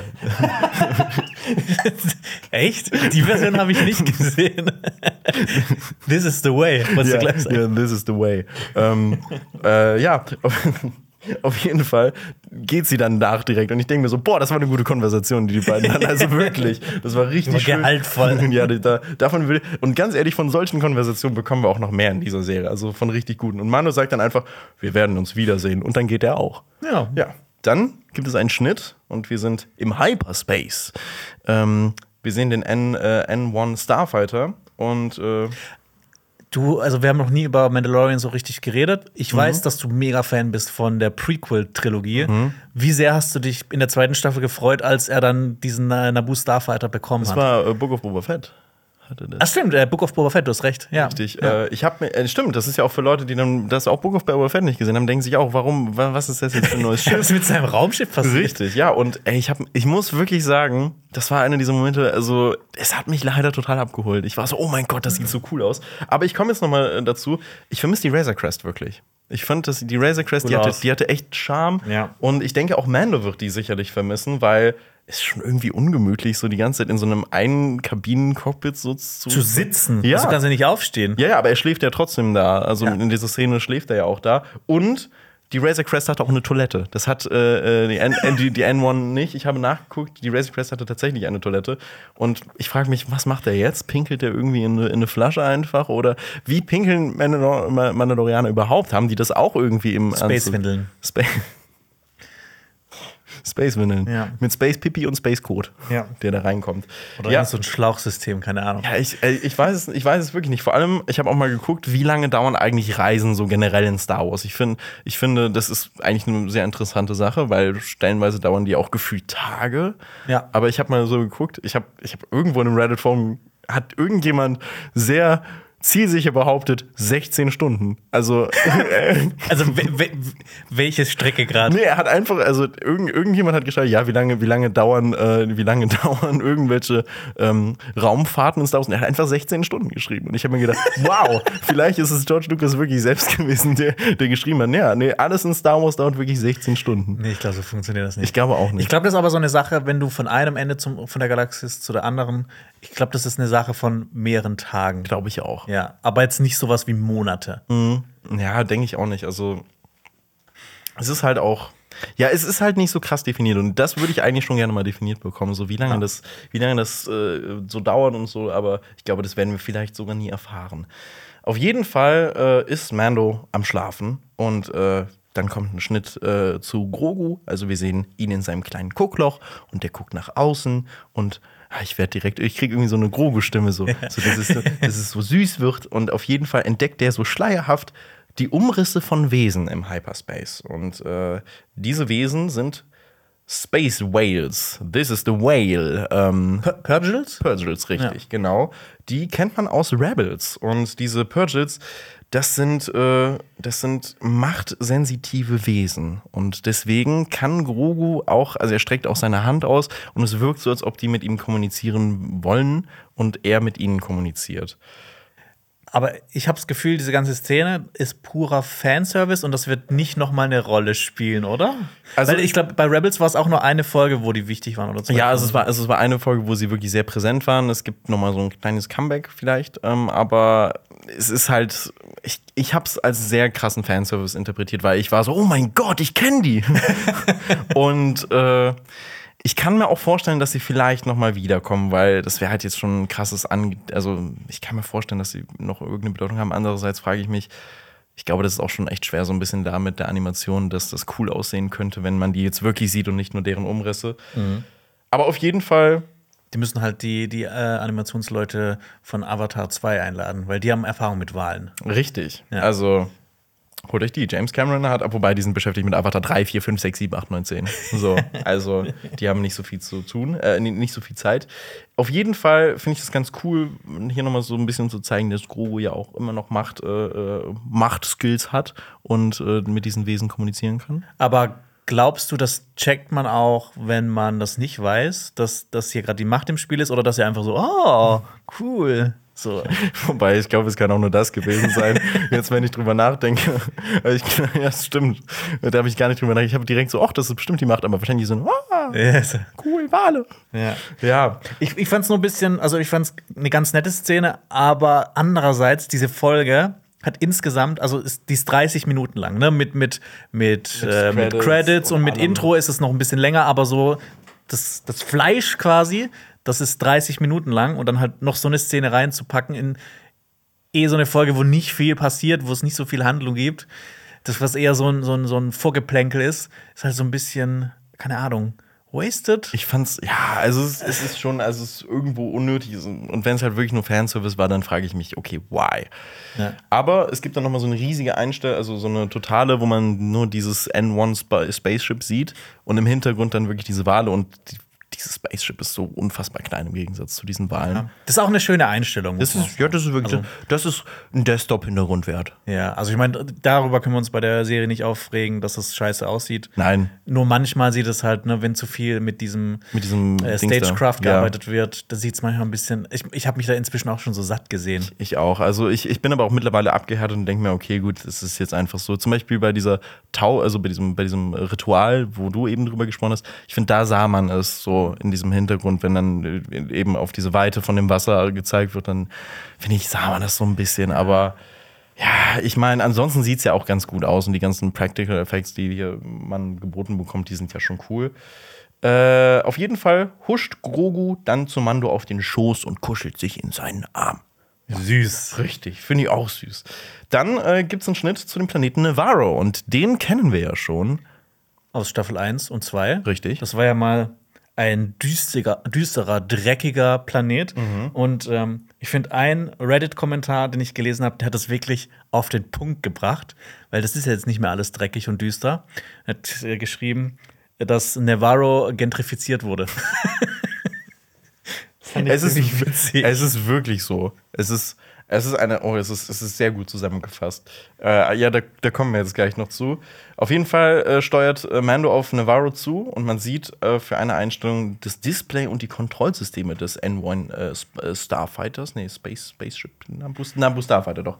Ähm, und das wird später auch nochmal genauer erklärt. Da kommen wir auch noch zu einer Szene. Ja. Ähm, ja, aber ich finde trotzdem, auch wenn das Ganze gentrifiziert ist, drumherum ist immer noch sehr viel grau, sehr viel staubig, sehr viel dreckig. Ja, also es, man sieht ja auch den Raumhafen von oben. Ich habe auch versucht, irgendwelche Raumschiffe da zu identifizieren, aber ist mir leider nicht gelungen. Same. Weil bei Obi-Wan Kenobi bei den Folgenbesprechungen, die wir auch gemacht haben, äh, da habe ich immer die Raumschiffe rausgesucht und habe geguckt, wie viel die kosten. Und dann haben wir am Ende in der letzten Folge einfach so aufgezählt, was waren die teuersten Raumschiffe. Also so eine Rangliste von teuer bis, bis günstig. Okay, vielleicht kriegen wir das ja auch hier noch hin. Ich habe aber ein paar Sachen mitgebracht, weil auf dem Weg zu Grief Karga kommen die ja an einigen Droiden und einigen Spezies vorbei. Ich weiß nicht, ob du da auch ein bisschen was rausgesucht hast. Ich habe mir da auch ein bisschen was rausgesucht. Wir sehen zum Beispiel einen R5 Astromech-Droiden. Ja. Ähm, der ist für Reparatur und Wartung zuständig zum Beispiel. Und der kostet 2500 Credits. Ja. Wir sehen aber auch einen EV-Series Supervisor Droid. Das ist, ähm, den kennen wir vor allem äh, aus Star Wars 6. Das ist dieser Torture-Droide in Jabba's Palast, der quasi die anderen Droiden so tortured. Und ähm, in den Legends gibt es natürlich wieder eine tolle Geschichte dazu Auch raus. ursprünglich waren das nämlich keine ähm, Torture-Droiden, sondern die wurden so als Quartiermeister eingesetzt und sollten halt quasi so für, für die ganze Verwaltung von einem äh, sorgen. Und ähm, entweder durch Sabotage oder durch einen Fehler wurden hunderte von Droiden mit Motivatoren ausgestattet, die eigentlich für äh, Folterdroiden bestimmt waren und nicht mit dem, was sie eigentlich tun sollen. Okay. Und ähm, der Hersteller von diesen Droiden, Mirren Dat- Data, wollte das aber unter den Teppich kehren. Und anfangs war es auch so, die haben halt eher so gesagt, ja, wir gucken mal, wenn sich jemand meldet, dann reagieren wir drauf. Und anfangs soll es so gewesen sein, dass diese Droiden ähm, noch besser performt haben mit diesen Motivatoren, aber so auf die Dauer sollen die halt so sehr skrupellos und brutal und äh, sich so sehr durchgesetzt haben. Und das war anscheinend ein riesiges PR-Desaster in der Star Wars-Welt.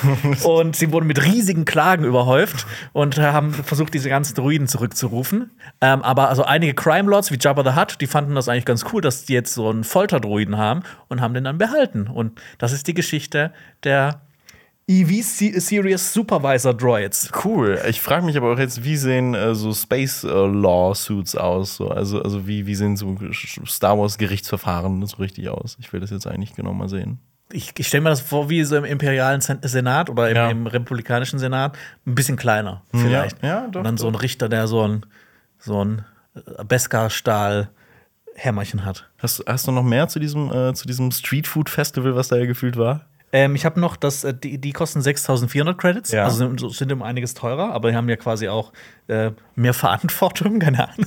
Ja. ähm, es gibt noch den äh, C, äh, COO Kochdruiden, Ja, den habe ich auch gefunden. der mit den sechs Armen. Ähm, da gibt es natürlich auch eine witzige Geschichte zu. Er war auch ein Folterdruide. nee, äh, aber anscheinend war es schwierig, bei denen, denen die Rezepte zu ändern.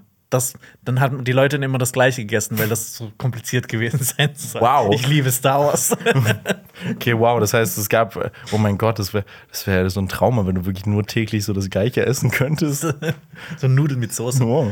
Wobei, das finde ich eigentlich gar nicht so schlimm. Nee, also ich finde, ja, aber ich glaube, wenn du es wirklich tagtäglich immer bekommst, du willst nicht Nein sagen. Ich weiß halt nicht, wie viele Rezepte auf diesen Rezeptspeicher passen. Stimmt, Ne? ja. Aber wenn er nur eins könnte, dann, äh, Das wäre richtig beschissener Druide. Ich habe leider nicht rausgefunden, wie viel der kostet. ja, ich auch nicht. Aber, aber was hat er da eigentlich nochmal gemacht? Aus, aus, es war halt, also, es war ein komplettes Streetfood-Festival halt. Ja, wirklich. genau. Wir sehen auch bei, bei einem auf der Schulter so eine Fledermaus-Spezies. Da habe ich nicht rausgefunden, was Ich habe das ich ist. hab eher, also ich hab, ich hab mal geguckt, ich habe das eher als Pterodactylus äh, äh, interpretiert, interpretiert, also so ein Flugsaurier. Ja. Und äh, ich habe mal geguckt, es gibt auf jeden Fall Pterodactyle in Star Wars, aber die sahen auch irgendwie größer aus und vielleicht ist es einfach nur eine gezähmte Version davon. Ein Baby. Und ein Baby kann auch sein. Also, also auf jeden Fall existieren so Flugsaurier in Star Wars. Ja. Wir sehen aber auch einen Mon Calamari. Richtig. So einer der bekanntesten Vertreter ist natürlich ähm, Admiral Akbar. It's a trap. Ähm, und wir sehen einen Baum voller kovakianischer Echsenaffen. Richtig, ich habe ich hab Affeneidechsen geschrieben und äh, davon kennt man aber wahrscheinlich auch einen, äh, nämlich den, der bekannteste Vertreter ist Salacious B. Crump und das ist der Hofner von Jabba the Hutt gewesen. Ja. Der hatte einen Deal mit dem Hutten. Ja. Und zwar, ähm, falls äh, Salacious Jabba mindestens einmal am Tag unterhalten könnte, würde er so viel Essen und Trinken bekommen, wie er will. Aber und wenn er es nicht schafft, rate, was dann passiert? Hat er nicht, hat er, äh, würde er getötet werden? Genau, ja. Wow, wow. nicht dann, nicht dann, nee, du kriegst kein Essen, nee, du, du stirbst dann. Wow, einfach. das ist, äh, okay, also diese, Ja. Also, ne, also anscheinend muss Salacious B. Crump mega funny gewesen sein, dass er das ist, da aushält. oder Jabba hat keinen Humor. Ja. Oder, ähm, nee, da habe ich mich dann auch gefragt, so, welchen Comedian würdest du dir als Haustier nehmen, Lenny? Welchen Comedian ich mir als Haustier nehmen würde? Ähm. Muss dich mindestens einmal am Tag zu lachen bringen, dann kann er so viel Er essen, wie muss, er will. er muss ich finde das aber, sorry, ich finde das so eine absurde Sache. Nicht, nicht, du darf, du, nicht, nicht, du darfst leben, sondern du darfst so viel essen, wie du, da, wie du bekommst. Und trinken. Richtig, so, also es, so, es sind so total zwei Extreme. So, ja, du darfst essen und, du- du- oder du Ja, stirbst. äh, du kommst ins Paradies oder du kommst in die Hölle. Ja, ähm, wen würde ich mir denn als Haustier halten? Ich. ah, ich Bill Hader. Bill, Bill Hader. äh, Bill Burr. Bill Burr. Bill Burr auch, oder? Aber Bill, Bill Hader, nee, doch. Bill Hader, ich glaube, mit dem kann man Spaß haben. Ja. Mit dem kann man, ich glaube, mit dem kann man richtig gut Filme gucken. Ich glaube auch. Ich glaube, Ja. Bill Hader ist ein richtig, Ja. richtig netter Mensch. Ja. Und diese, äh, diese Echsenaffen oder Affeneidechsen, wie auch immer, die sollen besonders schadenfroh gewesen sein. Und äh, tatsächlich ist es im Kanon so, im, im Star Wars, im offiziellen Star Wars-Kanon, dass so ein Vieh Chewbacca dem Imperium ausgeliefert hat. Ich stelle mir dieses Bild Ja. vor, dass, dass so ein Affe einfach irgendwie mit, mit, mit Chewbacca in Ketten äh, oder, Ja. oder so. Es ist, Und so, es ist so absurd. Und noch ein letzter Fun-Fact: Die legen Eier. Okay, okay, das ist okay. ähm, ja, auf jeden Fall wandert Mando da über dieses Street Food Festival und er erkennt auch so ein bisschen, ja, hier hat sich ja äh, viel verändert und äh, wir bekommen auch eine so, da ist ein Druide, der diese dieser weiße äh, Einheit, die wie C3PO, Ja. ähm, die so ein bisschen was über äh, den Planeten äh, sagt, die so ein bisschen Touristenattraktionen sagt, die sagt so, schaut euch diese geothermalen Quellen dort an oder die schwarzen Lavaschluchten. Und das sind die Sehenswürdigkeiten von Navarro. Und ich denke mir, wow. Da wo, da, wo in den ersten zwei Staffeln so Leute gestorben sind. Ja, also wow, okay, definitiv, habe ich Bock drauf. Ähm, und dann ähm, kommt, kommt wieder so ein Szenenwechsel zu einem Marktplatz und da gibt es eine Gruppe, äh, so, so eine Musiktruppe, Straßenmusiktruppe und äh, die Untertitel waren Group Playing Folk Music. Und ähm, So eine Cantina-Band, aber halt nicht in einer Kantine. Exakt. Ja, auf jeden Fall sind da zwei Twilight dabei. Ja. Und ein Gran, das sind so dreieugige gewesen. Und den letzten konnte ich tatsächlich nicht identifizieren. Ich glaube, das war ein Sulustaner. Habe ich auch überlegt, aber sie sahen ein bisschen. Bisschen anders aus. Bisschen ja. anders aus. Ja, aber der hatte auch so diese, diese, diese diese Falten. Platten, ja, ja, diese, ja, diese, diese Gesichtsplatten. Habe ich auch überlegt. Also es kann vielleicht auch, weiß ich nicht. Äh, ja. Auf diesem Marktplatz ist ein Denkmal von IG-11. Das ist dieser Druide, den wir aus äh, Staffel 1 kennen. Das ist äh, dieser von Taika Waititi gesprochene Druide, der in einem Akt aus äh, Selbstlosigkeit gestorben ist, verbrannt ist im Lava, in der Lava. Ähm, wobei, warte, das war außerhalb. Ja, dann ist es Lava, ne? Das, das war doch außerhalb. ja, ja, Magma ist Magma innen, ist Lava ist außen. Sehr gut. Ähm, ja, wolltest du da gerade noch was zu sagen? Ja, genau. Also I- IG-11 äh, ist ja quasi so ein Assassin-Droide. Die sind ja Mhm. dafür da, einfach Leute zu killen. Und ich habe in dem Moment gedacht, als ich die Statue gesehen habe, ah, die haben einfach eine Statue gemacht. Ich hätte nicht gedacht, dass das. Aber da kommen wir später zu. Ja, also, also die sieht halt echt auch ein bisschen seltsam aus, weil die ist zum Teil Bronze und irgendwie auch echte Teile, aber auch Ja. nicht so richtig, weil das sieht alles, also es sieht eigentlich wirklich aus wie eine Statue, nur irgendwie das eine ist Silber, das andere ist Bronze. Ich kann es nicht so richtig äh, einordnen, aber diese Statue ist extrem cool, weil IG-11 steht so heroisch auf einem Haufen von Sturmtrupplerhelmen und er ist wirklich so als Held dargestellt und das finde ich cool. Und dann kommt auf einmal Grief Karga, den wir ebenfalls äh, aus äh, Staffel 1 und 2 kennen. Und der wird gespielt von Carl Weathers, äh, der übrigens auch eine Folge hier in dieser Staffel Regie führen wird.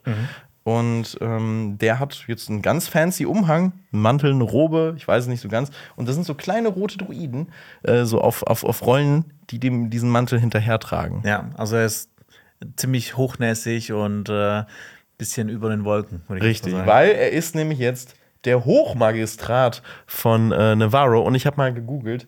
Hochmagistrat ist kein existierender Titel. Also, äh, also Magistrat schon, aber es gibt keinen Hochmagistrat. Das wäre das gleiche, wie wenn wir sagen würden, wir sind keine Moderatoren, wir sind Hochmoderatoren. Ja, aber ich meine, das passt ja so ein bisschen zu seiner Figur, einfach so ein bisschen übertreiben, Ja. so ein bisschen alles, ne, ja, ein bisschen besser darstellen, als es dann wirklich ist. Ja, finde ich. Also ich, ich finde, es passt auch. Und dann lädt er Mando zu sich ein, freut sich natürlich, dass er ihn wiedersehen äh, kann. Und Mando sagt nochmal, der Ort ist kaum wiederzuerkennen.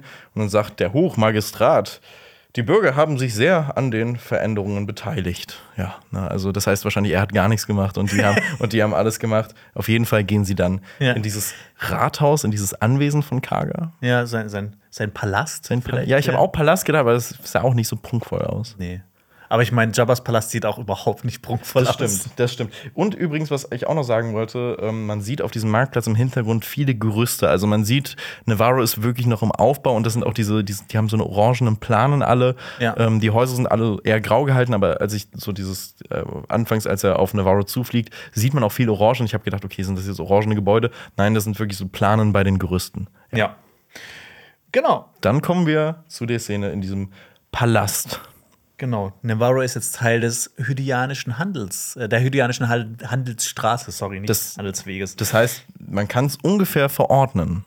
ja, so genau, halb. wo, wo, ne, wo Navarro liegt. Richtig. Aber ich, ich bin eher bei, bei der Galaxiskarte von, von Star Wars bin ich so ein bisschen raus. Ich kenne mich so mit Mittelerde aus und mit, mit Westeros und sowas, aber bei der Karte von, von äh, Star Wars bin ich ein bisschen raus. Ich weiß nur, dass Coruscant relativ in der Mitte liegt. Das stimmt. Ich habe, also ich bin, ich, ich bin, also die ist wirklich unfassbar komplex, diese Karte auch. Gefühlt auch ein bisschen random da zusammengewürfelt. Die wird, glaube ich, auch immer wieder verändert. Richtig, aber äh, auf jeden Fall ist Navarro noch nicht eingezeichnet. Also sie ist noch nicht offiziell bestätigt, wo Navarro liegt. Ja. Und es gibt nur Mutmaßungen. Ja, aber diese Hydianische Handelsstraße, die ist eigentlich auch super interessant, weil das ist die einzige Handelsstraße, die so quer einmal durch die Galaxis durchverläuft. Richtig. Also quasi vom Outer Rim durch den ähm, ähm, Galaxiskern und wieder zum Outer Rim zurück. Es gibt fünf äh, von diesen äh, Super Hyper Routes. Äh, äh, also diese Hydianische Handelsstraße ist eine davon. Die Korellianische Handelsstraße, ne? Die, ja, die koreanische Handelsstraße und es gibt einmal den Corellian Run. Also das ist, also es gibt zwei koreanische Straßen. Ich kann es noch nicht genau diesen Unterschied da festmachen. Dann gibt es noch die Rimmer Trade Route und äh, den Palamean, die Alpalamean Trade Route. Was man damit jetzt anfangen möchte, das könnt ihr machen. Schreibt es auf einen Zettel und hängt es euch an die Wand. So, aber im Palast. Ja. Genau, und äh, Grief will Dean ein gutes Stück, Stück Land anbieten und dass er seinen Blaster an den Nagel hängt. Währenddessen äh, vergnügt sich Grogu mit dem ähm, Schreibtischstuhl und ähm, benutzt die Macht, um Snacks zu bekommen. Und ich muss sagen, ich glaube, ich würde das genauso machen. Ich wäre so ein richtig, so ein faules Schwein. würde nur noch die Macht einsetzen. Ich frage mich eigentlich, ähm, wenn man die Macht einsetzt, verbrennt das Kalorien? Also ist das dann krasser, als wenn man jetzt aufstehen würde und sich den Snack holen würde, oder ist das dann einfach so wie so ein Cheatcode? Ich glaube, es ist eher ein Cheat. Also, Oder ist das so, also wird dein, dein quasi dein Mana aus, aufgebraucht? Kann man, kann man, kann man Macht auch unendlich. Nee, anscheinend nicht. Ich glaube, es ist es erschöpft ja auch. Ja. Also ich glaube, es ist eigentlich doch schon. Also man sollte Kalorien verbrauchen, oder? Ich weiß es nicht. Also, also wenn man sich zum Beispiel aus Obi-Wan diesen Kampf zum Schluss anguckt mit äh, Darth Vader und Obi-Wan, wo die dann wirklich Felsenformationen auch wirklich so mitnehmen und die dann wirklich erschöpft sind, ich glaube, dass, also die müssen doch da Kalorien verbrennen. Das hört sich an wie so ein Fall für so einen amerikanischen YouTuber, der so eine 45-minütige Analyse drüber macht, ob das so funktioniert oder nicht. Und ich würde es mir angucken. ja, auf jeden Fall. Jede Sekunde. Ich würde sie aufsaugen. Ja. Aber die beiden werden unterbrochen, weil ein Protokolldroide kommt rein und sagt, dass Piraten da sind. Wir sind in Flucht der Karibik zurück. Aber Piraten aus Clone Wars sind die auch schon bekannt und äh, wir, also daher kennen wir die Piraten so das erste Mal Ja. so richtig. Und äh, ich muss wirklich sagen, äh, ich, äh, ich ähm, hatte ein bisschen Angst, als das gedroppt wurde, weil ich habe auch hier das Gefühl, dass es zu einem Fanservice-Moment kommen wird, weil es gibt eine ganz, ganz berühmte äh, Figur aus den Clone Wars, aus der Clone Wars Serie, nämlich Hondu. Und äh, der hat viel mit Obi-Wan zu tun gehabt. Und ich habe die Befürchtung, dass er auch vielleicht jetzt in Mandalorian vorkommen wird. Wahrscheinlich. Gut, zusammengefasst. Wir gehen auf die Straße von Navarro. Ähm, Grief Cargo gerät in eine Auseinandersetzung mit diesen genannten Piraten. Nämlich einer der Piraten, der Oberpirat Vane, will in eine Bar, die jetzt aber durch die Gentrifizierung eine Schule ist. Das erinnert mich hier an Köln auch sehr. Mensch, ah, diese dumme Gentrifizierung, Das- die gibt uns Bildung, oder? Das, das, genau- genau das gleiche ist nämlich in Ehrenfeld passiert. Nein. Ja. Das, deine, deine Stammkneipe ist so eine. Ja, eine Bar, da war halt so, so eine Location, die hieß Underground und da wurde jetzt so, eine ja. Schule hingebaut. oh, dreist. Ja. Diese dummen Nee, das ist, bei Schulen denke ich mir so, ja, okay. Ja, ja, okay. Ja, das man okay, kann es verstehen, aber ja. es, man ist trotzdem so, ha. Ja, es ist ja vernünftig. Oder auch nicht. Ähm, genau, und dieser Vane ist ein Niktor. Die kommen vom, vom Planeten Kintan. Ich könnte das auch jetzt einfach erfinden, du würdest mir glauben, ne? Ja, natürlich. Nee, aber das ist wirklich so. Ähm, und äh, es gab sie genauso als Piraten und Handlanger von Leuten, so wie er jetzt zum Beispiel. Aber es gab auch einen Jedi-Meister, der ein Nikto war. Ähm, die kamen ja auch schon prominent in Book of Boba Fett vor und in, in den Legends sind wieder mal viel interessanter als äh, im Kanon.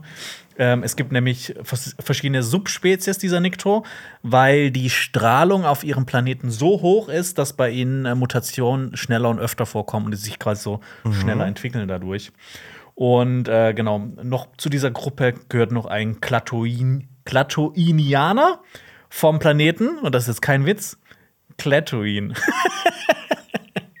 ich liebe es. Ja, das ist, das ist wie bei, bei mir zu Hause, wie alle Städte Ach heißen. Hausach, Gutach, Wolfach, Gengbach, Steinach, Welchensteinach, Oberwolfach. Aber sind, aber sind die auch wirklich alle so relativ nah aneinander? Ja, die, die Nachbarstadt von, von Hausach, das eine ist Fischerbach, Haslach, dann geht's Steinach, dann geht's äh, ähm, Biberach, Gengbach, in der andere Richtung gibt es Wolfach, Gutach. Okay, dann gibt es auch noch Hornberg. Okay, Achso, ich wollte ich, ich, ich, ich, wollt, ich wollt gerade sagen, gibt es auch irgendeinen Ort, der, der, der, der nicht diese Endung hat und so rausfällt und ist dann das verhasste Nachbardorf? Ja, ja, Hornberg. Also nicht Hornbach. Achso, okay. Gut. Ja, aber, aber, aber diese Hornberge sind, äh, sind, sind die äh, nett?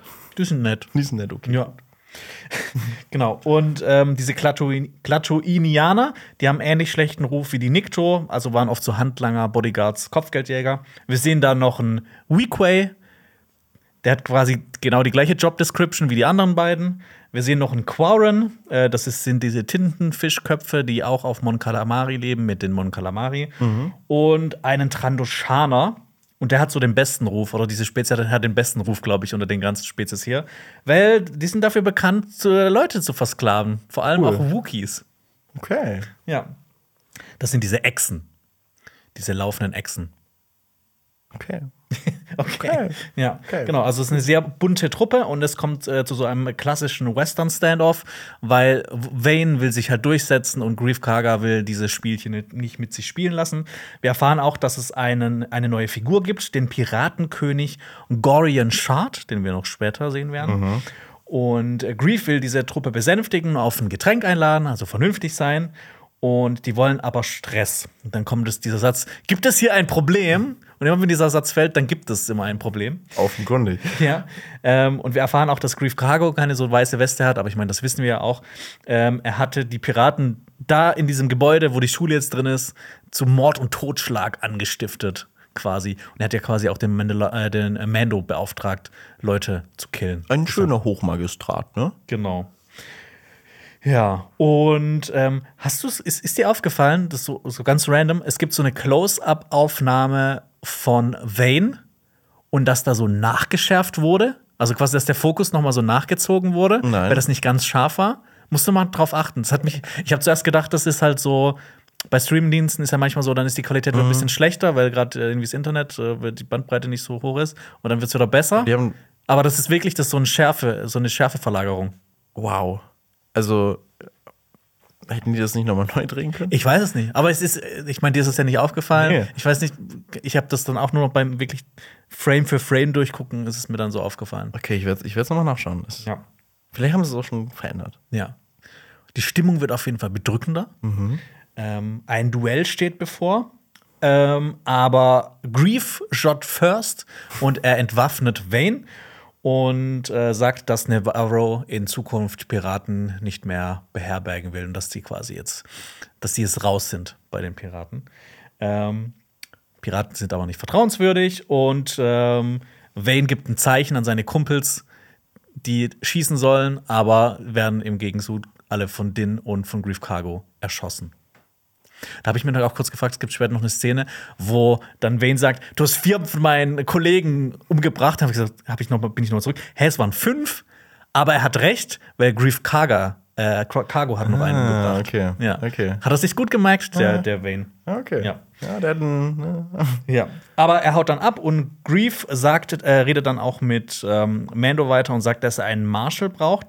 Da habe ich auch gedacht, so, jetzt will er plötzlich, dass Mando ein Marshal wird und davor die Szene hat er noch gesagt, ey, l- äh, häng doch deinen Blaster an den Nagel und zieh auf dieses Grundstück, das ich dir ja klar mache. Und ähm, es wird dann auch geredet über eine Figur, die jetzt in den letzten zwei Staffeln vorkam, die jetzt aber nicht mehr vorkommt, und zwar Cara Dune. Marshall Dune wurde in eine Spezialeinheit berufen. Manche Leute werden sich jetzt, also werden jetzt einfach das nicht irgendwie so äh, hinterfragen, sondern so denken, okay, ja, das ist jetzt halt einfach so. Aber es hat äh, natürlich auch einen Hintergrund, weil die äh, Schauspielerin äh, Gina Carano, die hat sich einiges abseits des Sets geleistet. Er hat unter anderem Verschwörung, Verschwörungstheorien verbreitet, dass die Wahl in den USA zum Beispiel nicht rechtens ist. Ähm, hat sich äh, kritisch zu Musk getragen, während Corona ähm, positioniert, wurde auch ähm, der Transphobie beschuldigt, hat sich über Geschlechterpronomen lustig gemacht. Ähm, und einige Leute forderten dann unter dem Hashtag, Hashtag Fire Gina Carano, dass sie halt bei Mandalorian ausgeschlossen wird. Ist dann nicht passiert. Und ähm, nachdem sie dann einen Beitrag auf Insta geteilt hatte, wo sie quasi gesagt hatte, dass die, sie hat die Behandlung der Juden in Nazi-Deutschland verglichen mit jemand für seine politische Sichtweise zu hassen. Und daraufhin hat Disney sie dann letzten Endes rausgekickt. Das war dann quasi so das, das letzte Zünglein, Züng, Zünglein an der Waage. Mehr als zu Recht. Ja. Es gab aber auch noch Gegenstimmen, zum Beispiel Bill Burr, der auch in Mandalorian mitgespielt hat. Der hat sich da, dagegen ähm, ähm, gestellt und hat halt gesagt, dass die eigentlich total nett ist. Und ja, also ich meine, kann man jetzt. Natürlich. Ja, also, ja, also ja, es ist Ja. also ich also ich weiß nicht, also man kann so nett sein, wie man möchte privat, aber es sind halt Statements, die Vor allem, wenn man halt so eine, wenn man eine Reichweite hat und dann halt auch dementsprechend eine Verantwortung. richtig und auch Menschen dann vielleicht mitzieht, die dann äh, auch auf den Zug mit aufspringen. Ja. Und ich glaube, so, so bis dahin hätte man so denken können, okay, ja, die hat halt echt scheiße gelabert, also wenn man jetzt wirklich so sehr vergebend sein will.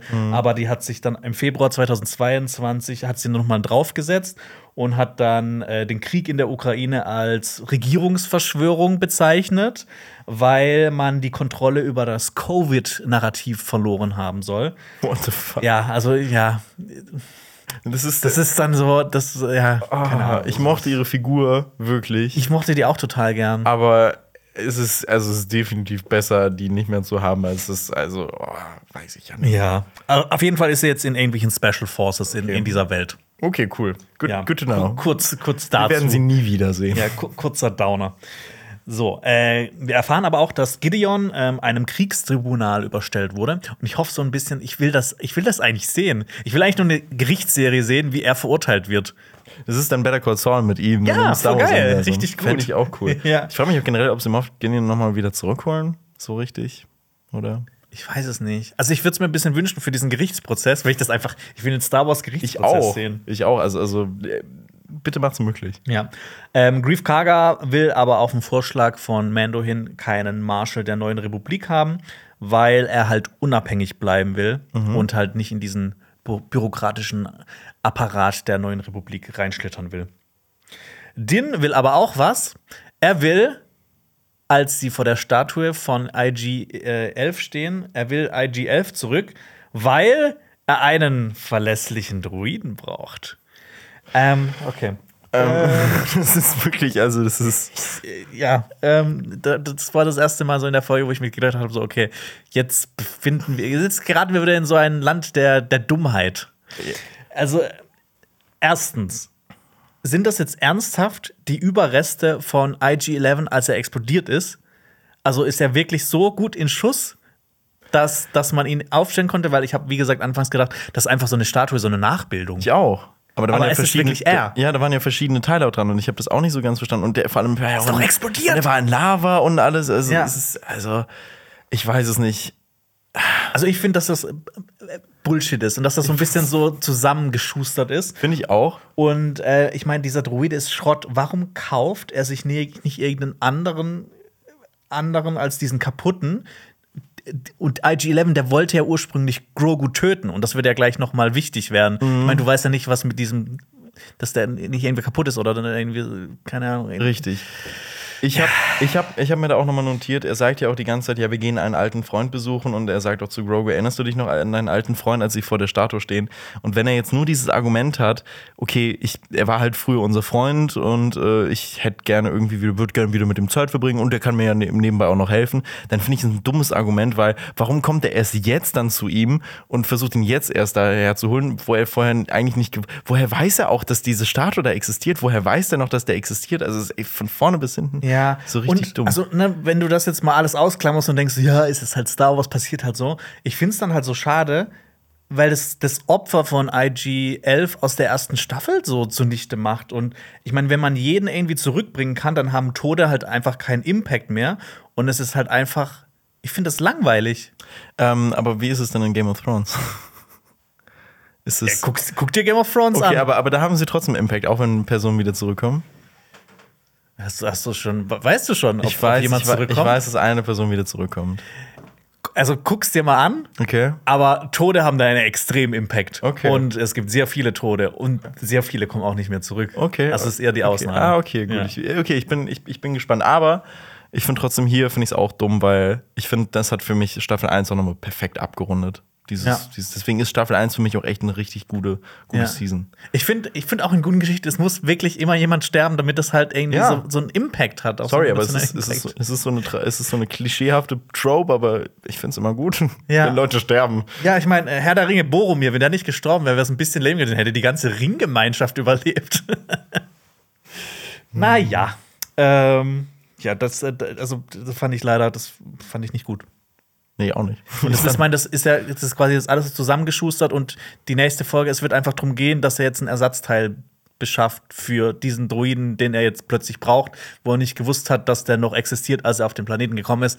Also das ist halt so Aber sehr muss, konstruiert. Richtig. Und um an dieses Ersatzteil zu kommen, muss er für eine andere, für die Person, die dieses Ersatzteil hat, wieder was machen. Und dann geht es immer so weiter, bis er zum Schluss dann IG-11 wahrscheinlich wieder zusammengeschustert hat. Ja. Wir gehen äh, in Griefs Palast wieder zurück und Mando versucht, IG-11 zu reparieren. Schafft er dann auch. IG-11 erwacht und er versucht, Grogu zu töten. Wunder, oh Wunder, weil er quasi so auf seinen letzten Stand gebracht wurde, wo er noch äh, Grogu töten sollte. Ähm, wo ich gesagt habe, das hätte ich dir auch sagen können, so vielleicht mit Grogu vielleicht mal irgendwie irgendwo anders hinstellen, nicht direkt vor seine Fresse. Und äh, ja, es kommt eine, es gibt wieder ein kleines Feuergefecht. Ähm, ein, es ist wieder sehr Slapstick heute. Wir haben schon drüber, äh, drü drüber unterhalten, wie lächerlich es aussieht, wie Mando, wie Mando Grogu einfach zu Grief Karga wirft. Das war wirklich wie so ein Kat- Football. ja, wie ein Football oder ein Kartoffelsack sah es halt Ja. wirklich aus. Also ich fand, als ich das gesehen habe, das sah eher aus wie so ein hochwertiger Sketch von Saturday Night Live, die irgendwie so Mandalorian verarschen, als jetzt, dass das wirklich Mandalorian ist. Das, das ist sehr gut beschrieben. Aber auch wie äh, IG-11 da auf dem Boden kraxelt und so, das Ja. ist auch. Und was mir jetzt noch vorhin noch aufgefallen ist, ähm, als ich noch mal drüber nachgedacht habe, ähm, es ist ein bisschen witzig, dass Baby Yoda über die Macht verfügt und einen Rancor gebändigt hat oder diesen, äh, dieses Hornvieh aus dem ersten Teil. Aber jetzt und dass, dass, es- dass er seine Macht nutzt, um Snacks ähm, zu, zu, zu, zu essen und, und den Stuhl zu drehen, jetzt aber nicht die Macht einsetzt, um IG-11 zu stoppen. In einer wirklich haarigen Situation. Ja, ich, ich meine, Grogu ist jung, also, also in Jahren nicht jung, aber für seine Spezies ist er jung und vielleicht hat er in dem Moment an Hat an Snacks gedacht. An, ja, an, an, an diese blauen, äh, an diese blauen ähm, Cru- Croutons. Croutons? Croutons, diese, die hat er ja einmal, in, einmal gegessen in, in irgendeiner Folge da in dieser Schule, als er da war. Ach so, ich Ja. habe gedacht, diese, diese roten. Achso, ja, Zuerst diese, diese, diese- diese, diese roten, diese roten, die, die sie sich da gesnackt hat. Ja. Ja, wer weiß. Ja, ich finde, das Ganze wird dann noch gekrönt, damit äh, das IG-11 von einer Grief-Statue zermatscht wird. Und dazu kommt der wirklich unfassbar dumme Spruch. So kann man auch sein, so kann man seinen Kopf auch benutzen. Also da habe ich mir eigentlich gedacht, so, boah, ey, diese Szene, die hätten die auch weg, äh, bitte rausschneiden. Also das ist so, da wissen die ja alle komplett Gehirn amputiert irgendwie in der, in der Szene. Das, das ist so richtig Obi-Wan Kenobi. also die Serie. Ja, ja, aber also, wobei es könnte, hätte auch ein Satz von Obi-Wan Kenobi wirklich sein können. So, Ja. so richtig so ein schnippig. Ja. Naja, ich, ich muss sagen, diese Szene fand ich echt Nee, die sehr war, enttäuschend. Also, die war nicht so, nicht Ja. so pralle. Ja. Ähm, wir gehen zurück zu äh, der Straße von Navarro, Navarro weil Navarro hat an anscheinend die beste Druidenschmiede der Galaxis angelockt. Die Ancellaner, die sind äh, diese winzigen kleinen Wesen. Ähm, ich, ich muss sagen, ich finde die ziemlich witzig. Ich auch, ich mochte das auch. Also ich, ich hasse Episode 9, aber Babu Frick ist äh, the best. Genau. Fun Fact: Die haben lila Blut und die verfügen über korneale Mikrolinsen in den Augen, können da, daher mikro, mikroskopisch kleine Details sehen. Okay. Korneale Mikrolinsen, keine Ahnung. Ist das, ist das a thing oder ist das Star Wars? Ich äh, habe mich jetzt nicht näher damit beschäftigt. Ich habe es einfach akzeptiert. Die sehen, die sind klein, aber die können auch richtig kleine Sachen sehen. Okay. Und genau wie, wie du gesagt hast, der bekannteste ist wohl Babu Frick aus Star Wars 8. Ähm, und der da irgendwas macht, was mich jetzt nicht interessiert, weil Star Wars 9 ist Schmutz. Ja, Ja. in der Tat. Und ich muss sagen, ich, ich finde dieses kleine Set, das hat mir auch gefallen. Diese Werkstatt von ihm, wie Mando sich da so Ja. reinzwängen muss. Richtig süß. Also das fand ich auch irgendwie. Oder generell, das, das ist so mitten auf der Straße so eine riesige Wand und da unten ist so eine Mini-Tür und da kommen die dann da raus und ja. dann. Das ist dann schon witzig. Also ich finde, ich meine, manchmal übertreibt es die Serie mit dann, keine Ahnung, mit dieser Statue, das, die das dann zermatscht und dann kommt dieser dumme Spruch. Aber andererseits gibt es halt auch wieder so andere Momente, die, die dann, die, die mich dann äh, auch erreichen. Und ähm, ich fand dieses Übersetzen dann von Grief irgendwann wahnsinnig nervig. Also im ersten Moment war es so haha witzig, aber ich finde, die haben es einfach zweimal zu oft Ja, gemacht. zweimal zu oft, fand ich Ja, auch. ja. So. Ähm, genau, IG-11 soll ohne den Gedächtnisschaltkreis repariert werden, aber das geht jetzt. Ähm, was habe ich geschrieben? Aber das geht also genau, äh, die- dieser Gedächtnisschaltkreis soll repariert werden, dafür braucht er ein Ersatzteil. Aber das Ding ist ja, dann ist der quasi blank. Dann hat er nicht mehr dieses Gedächtnis von früher, so habe ich das verstanden. Und ist das nicht, geht das nicht gegen die eigentliche Intention von Mando, dass er einen verlässlichen Druiden haben wollte, auf den er sich verlassen kann? Ja, weil dann ist er ja nicht mehr der Druide. Ja, dann, hätte, dann kann er auch irgendeinen Druiden ja nehmen. Ja, wieder. und Grief hat ihm ja auch welche angeboten. Also, ich weiß auch nicht. Ich wette, ich wette, nee, ich wette 100% mit dir, durch irgendwie Zauberei wird es im Verlauf der dritten Staffel so passieren, dass IG-11 trotzdem sein Gedächtnis von damals Natürlich, zurückerlangen wird. natürlich. Und dann so, oh Das mein Gott, passieren. Grogu. Ja. Wir waren doch beste Freunde. Ja. Und oh, Taika Waititi dann wieder zu hören. Ich kann, es, ich kann auch ein bisschen nervig werden. Not gonna lie. Ja. Äh, Die Szene wird dann abgeschlossen. Ähm, Grogu will nämlich einen der Anzellaner drücken, weil der so süß ist, aber der Anzellaner findet das gar nicht witzig. Und ähm, genau. Jetzt geht Din los, um diesen Gedächtnisschaltkreis zu fetchen. Und wir sind in einer, in einer ich, ich werde auch langsam wahnsinnig hier. Äh, wir sind in einer weiteren Fetch-Quest. Wir sind ja bei der Fetch Quest. Uh. Mandalorian. Besorge Gegenstand X auf Planet Y. Und dann wieder was auf Planet A zu machen. Okay, so, sollen wir so eine kurze Prediction machen, was nächste Folge passieren wird? Äh, was nächste Folge schon passieren wird. Also, ich, ich sag dir, die sind auf dem Planeten. Er ist bei einem, er ist bei einem Händler und der Händler will von ihm, dass er ihn vor einem Gangster beschützt oder dass er für ihn eine Information von irgendwem bekommt oder dass er irgendwas für ihn besorgt. Und daraufhin bekommt er diesen Gedächtnisschaltkreis. Nicht gegen Credits. Das wäre zu einfach. Natürlich. Ja. Ähm, was soll ich anderes sagen, weil es wird 100% so kommen. Also ich bin, ich bin mir da auch sehr sicher. Ich frage mich aber auch generell, jetzt, jetzt kommen ja gegen Ende dieser Folge noch ein paar Ereignisse, wann die auch noch ein, weiter äh, eintreten werden, was damit noch passieren wird. Also ich glaube, ich frage mich auch generell, wie diese Staffel enden wird. Werden Grogu und Mando wieder getrennte Wege gehen, weil irgendwann müssen sie ja auch mal getrennt. Also ich meine, eigentlich gehören sie zusammen, aber ich weiß auch nicht, was er jetzt mit Grogu machen möchte. Es, es, Ja, es ist, ich finde es ein bisschen schwierig zu greifen, worauf das jetzt hinausläuft. Richtig. Ja. So, also, weil es wirkt, ne- also äh, John Favreau hat auch gesagt in einem Interview, er hat noch kein Ende geplant für, für, für Mando. Für ihn könnte es auf ewig so weitergehen und ich finde das nicht gut. Ich finde das auch nicht gut. Also ich mag es super gerne, wenn wenn du quasi schon so eine Handlung runtergeschrieben hast und auf etwas zusteuerst. Also wenn er wirklich so einen konkreten Plan hat. Ich will, dass am Ende Ma äh, Mando und Grogu zusammen Eine Space Farm haben. eine Space Farm haben. Oder dass, äh, keine Ahnung, dass halt irgendwas passieren wird, dass, dass er eine. dass sie mit Jar, Jar Binks zurückkommt. Dass Ja. Jar Binks Ja, zurückkommt. bitte. Bitte. Ich hoffe, ich hoffe ganz ehrlich, also jetzt ungelogen, ich hoffe auf diesen Tag, dass Jar Jar Binks wirklich nochmal zurückkommt. Also ich fänd's, ich fänd's ein bold Move, aber ich würd's, ich würd mich wirklich freuen. Du willst die Welt brennen sehen, oder? Ich will die Welt brennen. Nein, aber komm, als ob du, als ob du es nicht für einen Moment irgendwie sagen würdest, boah, ist schon cool. Ich würde gerne Jar Jar Binks zurückkommen sehen, aber Ihn dann In- sterben sehen. Nee, nee, nee, nee, nicht, nicht unbedingt das, aber wirklich was Ernsthaftes. Also wirklich das, dass man sieht, so wie in Star Wars Episode 3, wie einfach traurig bei der, bei der Beerdigung von Padme da, daherstreitet. Irgendwie sowas. Nein, ich will, ja, ich will, dass, dass er so ein bisschen, ähm, so ein bisschen so ein, so ein Bestrafungsplot hat. so dass, Für alles, was er ja, getan für hat. alles, was er getan hat.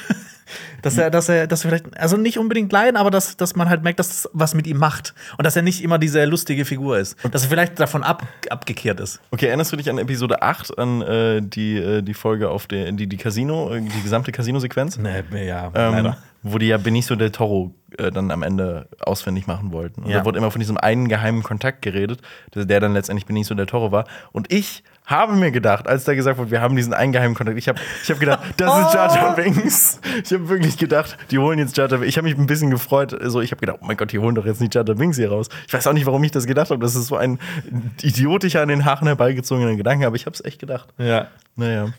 Ähm, wollen wir wieder zurück auf Navarro.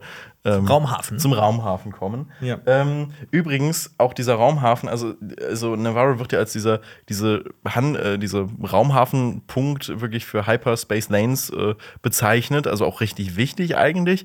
Und dafür finde ich, ist dieser Raumhafen absolut nicht strukturiert. Weil, äh, weil, weil, Mando, weil Mando landet einfach mitten direkt vom, vor diesem Stadttor auch, auch bekommt keine Einweisung, wo er, wo er parken soll und alles. Ich finde das ein bisschen unprofessionell, muss ich ja einmal wirklich, muss ich wirklich sagen.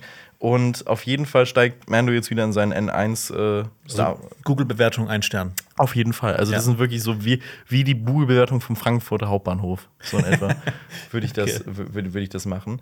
Ähm, Mando betritt äh, sein N1 wieder. Er verabschiedet sich von Karga und sagt: Bewahrt IG-11 sicher auf, bis ich mit den Ersatzteilen komme. Und äh, noch hier einmal wieder die Frage: Warum machst du das? Also, jetzt wirklich, du kannst es dir so viel einfach machen, wenn du einfach irgendeinen Druiden nimmst. Geh einfach so auf Mandalore. Ja, guck bei eBay Kleinanzeigen irgendwo, wo jemand noch was rumliegen hat oder so. Ey, eBay Kleinanzeigen wird so viel vereinfachen für Mando, also wirklich.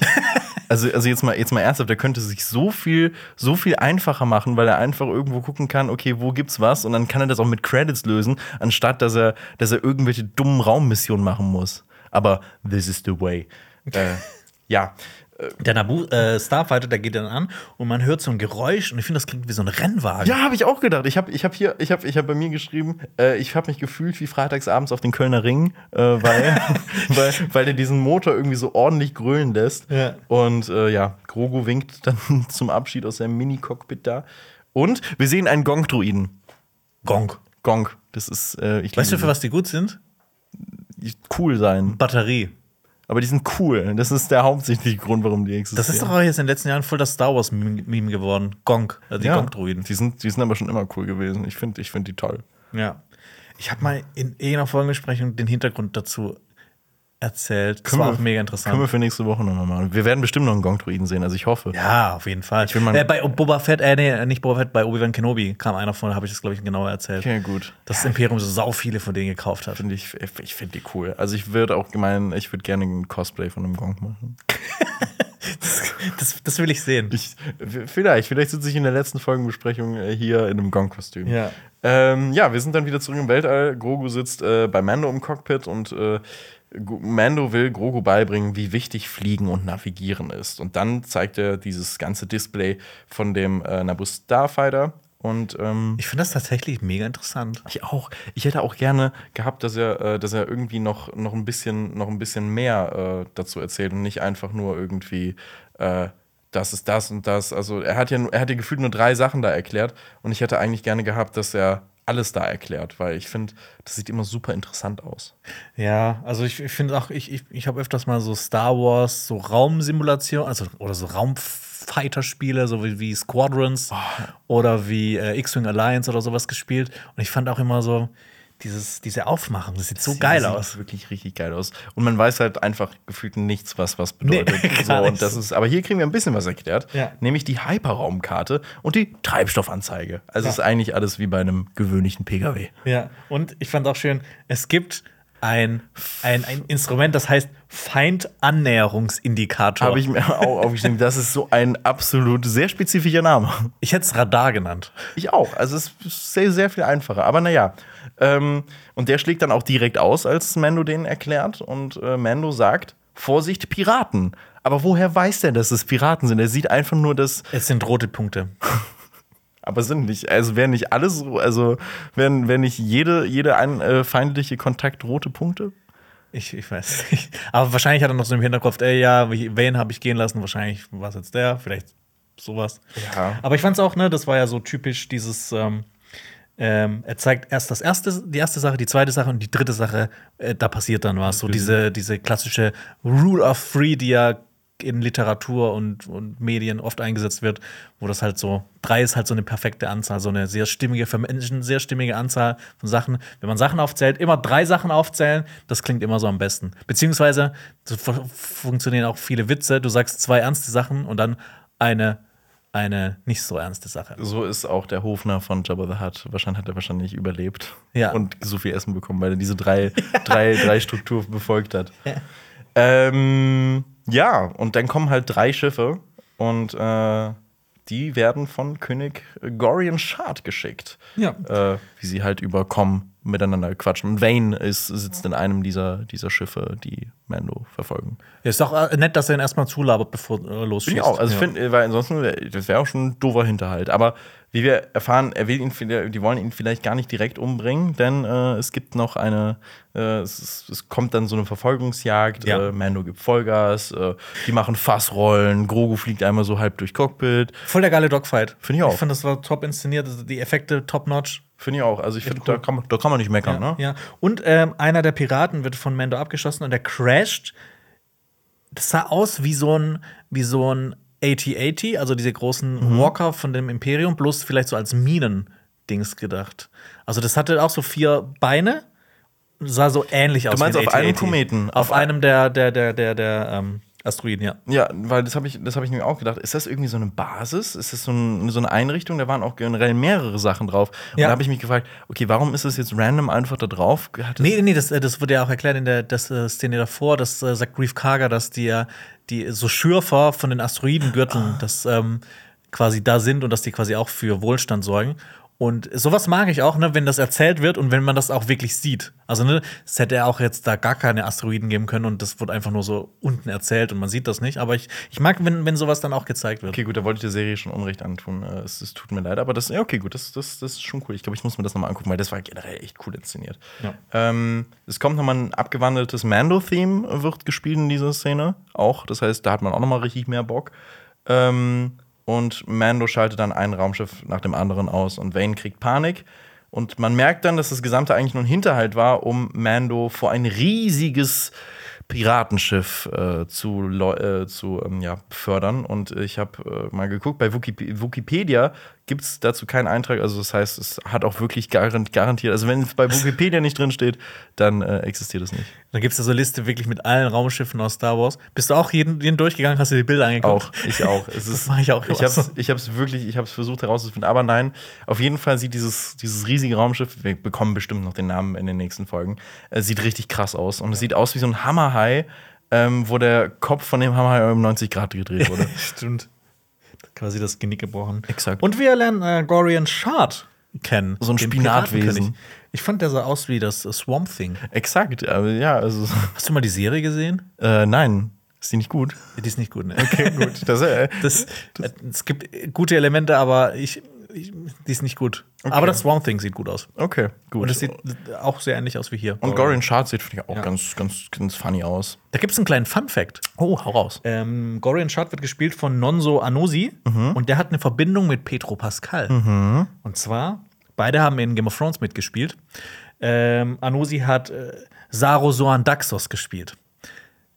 Wenn du Game of Thrones irgendwann mal anschauen äh, wirst, hoffe ich, das wolltest du eigentlich Ende letztes Jahr schon machen. Ja, ne? ich mache es im April jetzt nach meiner, April? Nach meiner Bachelorarbeit. Oh, das finde ich sehr gut. Dann machen wir bestimmt auch ein Video dazu. Ich habe zum ersten Mal Game of Thrones geschaut. Ja. Diese Fragen habe ich. Äh, LOL. Und äh, den wirst du dann in der zweiten Staffel kennenlernen. okay, ist das eine coole Figur? Äh, ja, also ja, ja. Ist halt eine Nebenfigur. Okay. Ja. Okay. Eine, eine, eine kleinere Nebenfigur, die Aber- eine Zeit lang wichtig ist. Aber Pedro Pascal ist sehr wichtig in Game of Thrones. Petro Pascal, also Oberyn Martell ist auch meine, mit einer meiner Lieblingsfiguren aus Game of Thrones. Okay, cool. Du wirst ihn lieben. Also in der, in der Serie ist er so toll. Okay. Ja, wir haben noch gar nicht über diesen, wir haben noch gar nicht über Pedro Pascal gesprochen und seinen und den Hype, den er aktuell durchmacht und diese Ja. ganzen Edits und so von ihm existieren. Ja, aber ich finde es auch schwierig bei Mandalorian. Ich meine, ich finde, ganz ehrlich, ich finde, das könnte auch, könnten auch, ich könnte jeder andere spielen. Außer bis jetzt auf die Szenen ohne Helm. Natürlich, so, das finde ich auch. Also, ich glaube, ist es auch wirklich durchgehend eigentlich Pedro Pascal? Das ist eine gute Frage. So. Aber ich könnte ich könnt mir vor- schon vorstellen, dass er, dass er so invested ist in diese Figur, dass er das tut. Ja, ich hoffe es zumindest. Äh, auf jeden Fall gibt es dann zwischen Gorian Shard und äh, Mando so eine Konversation, weil äh, der, dieses äh, Piratenschiff hat die ganzen Geschütze auf Mando gerichtet und Gorian Shard sagt, okay, du hast äh, meine Schiffe zerstört und er sagt aber nicht, äh, du hast meine Männer getötet, weil äh, die Schiffe sind wichtiger als Ja. die Männer. Ja. ähm, und er soll ihm die N1 überlassen und dann sind sie quitt. Und auf je Warum auch immer. ja, ich weiß es auch nicht. Ist, das ist, echt, ist halt schon ein cooles Raumschiff, aber Ja. okay. Also, wenn du es darauf abgesehen hast, ich weiß nicht, Piraten, ja, ein bisschen überfallen, ich weiß es nicht.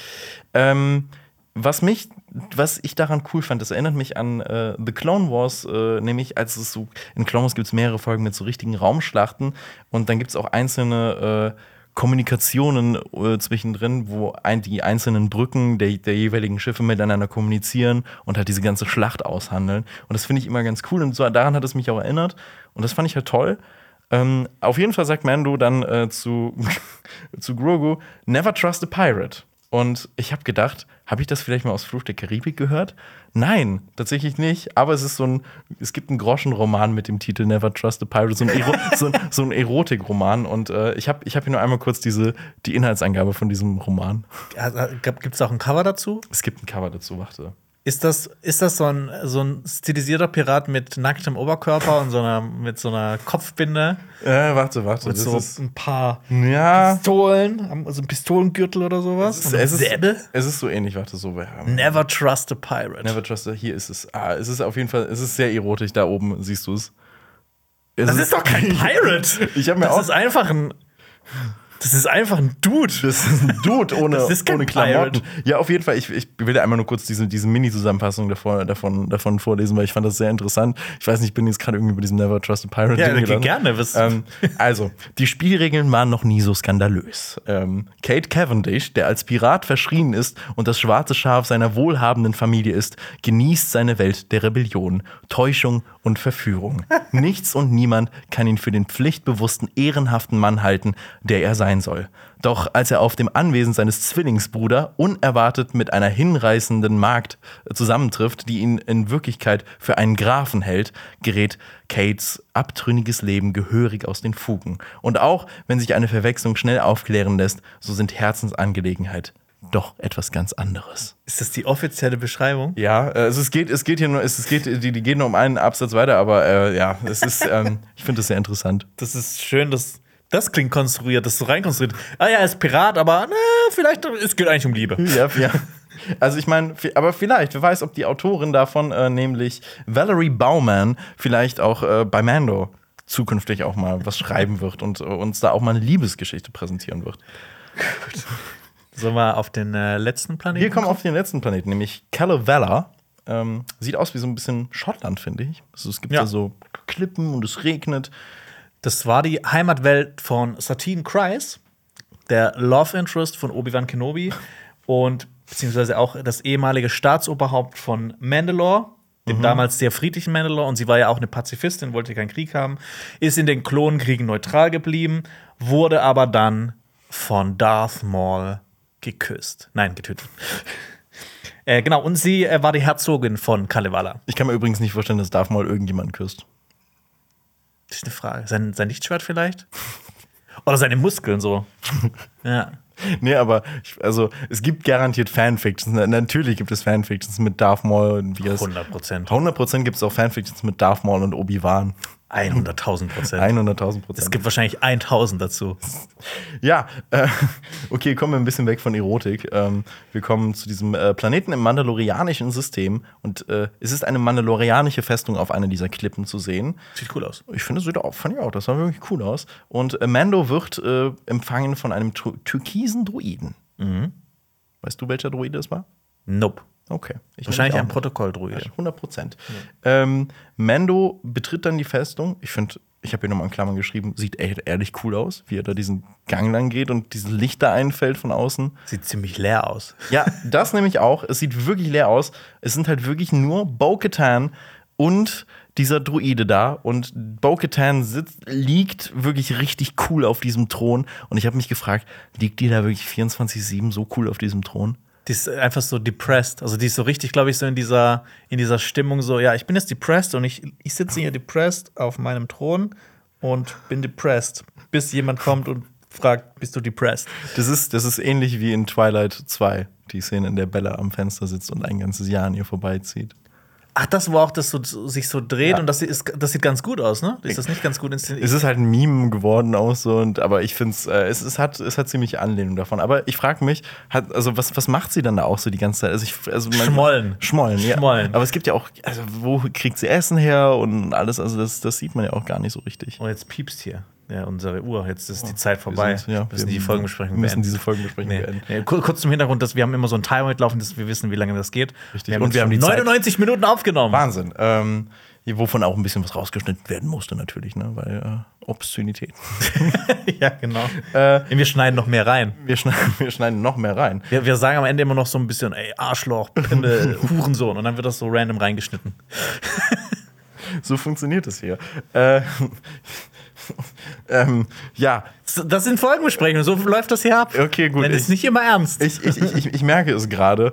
Ähm, aber ich, aber ich frage mich halt wirklich, also wo kriegt sie Essen her? Wie ist diese Festung aufgebaut? Also, und vor allem hat sie, hat sie vielleicht Mandos Schiff so gesehen und sich gedacht, oh Scheiße, ich muss jetzt irgendwie cool, cool da liegen. Also, und damit, den, den Helm noch, ah, den Helm, da muss auch auf jeden Fall noch da sein. richtig so, da, so damit, oh, ich, ich muss wirklich cool vor Mando aussehen, damit er Respekt vor mir hat. So wirkt es ein bisschen. Ich wette mit dir, Bo-Katan hatte noch nie eine Jogginghose an. Ich glaube auch nicht. Kann sie nicht. Aber ich glaube, aber, aber, aber ich glaube, ich glaube, kein Mandalorianer, keine mandalorianische Person hat jemals eine Jogginghose gesehen. Aber ich glaube, Pedro Pascal trägt richtig gern Jogginghose. Glaube ich auch. Das ist so ein richtig cozy Typ. Ich glaube, der, der macht sich auch schon mal gerne einen heißen Kakao irgendwie. Ja, ja, genau. Ich kann mir das richtig Ja. gut vorstellen. Der schmollt nicht. Ähm, nee, der schmort auf gar keinen Fall. Ähm, und dann gibt es halt zwischen äh, Bo-Katan und äh, Mando einen Dialog.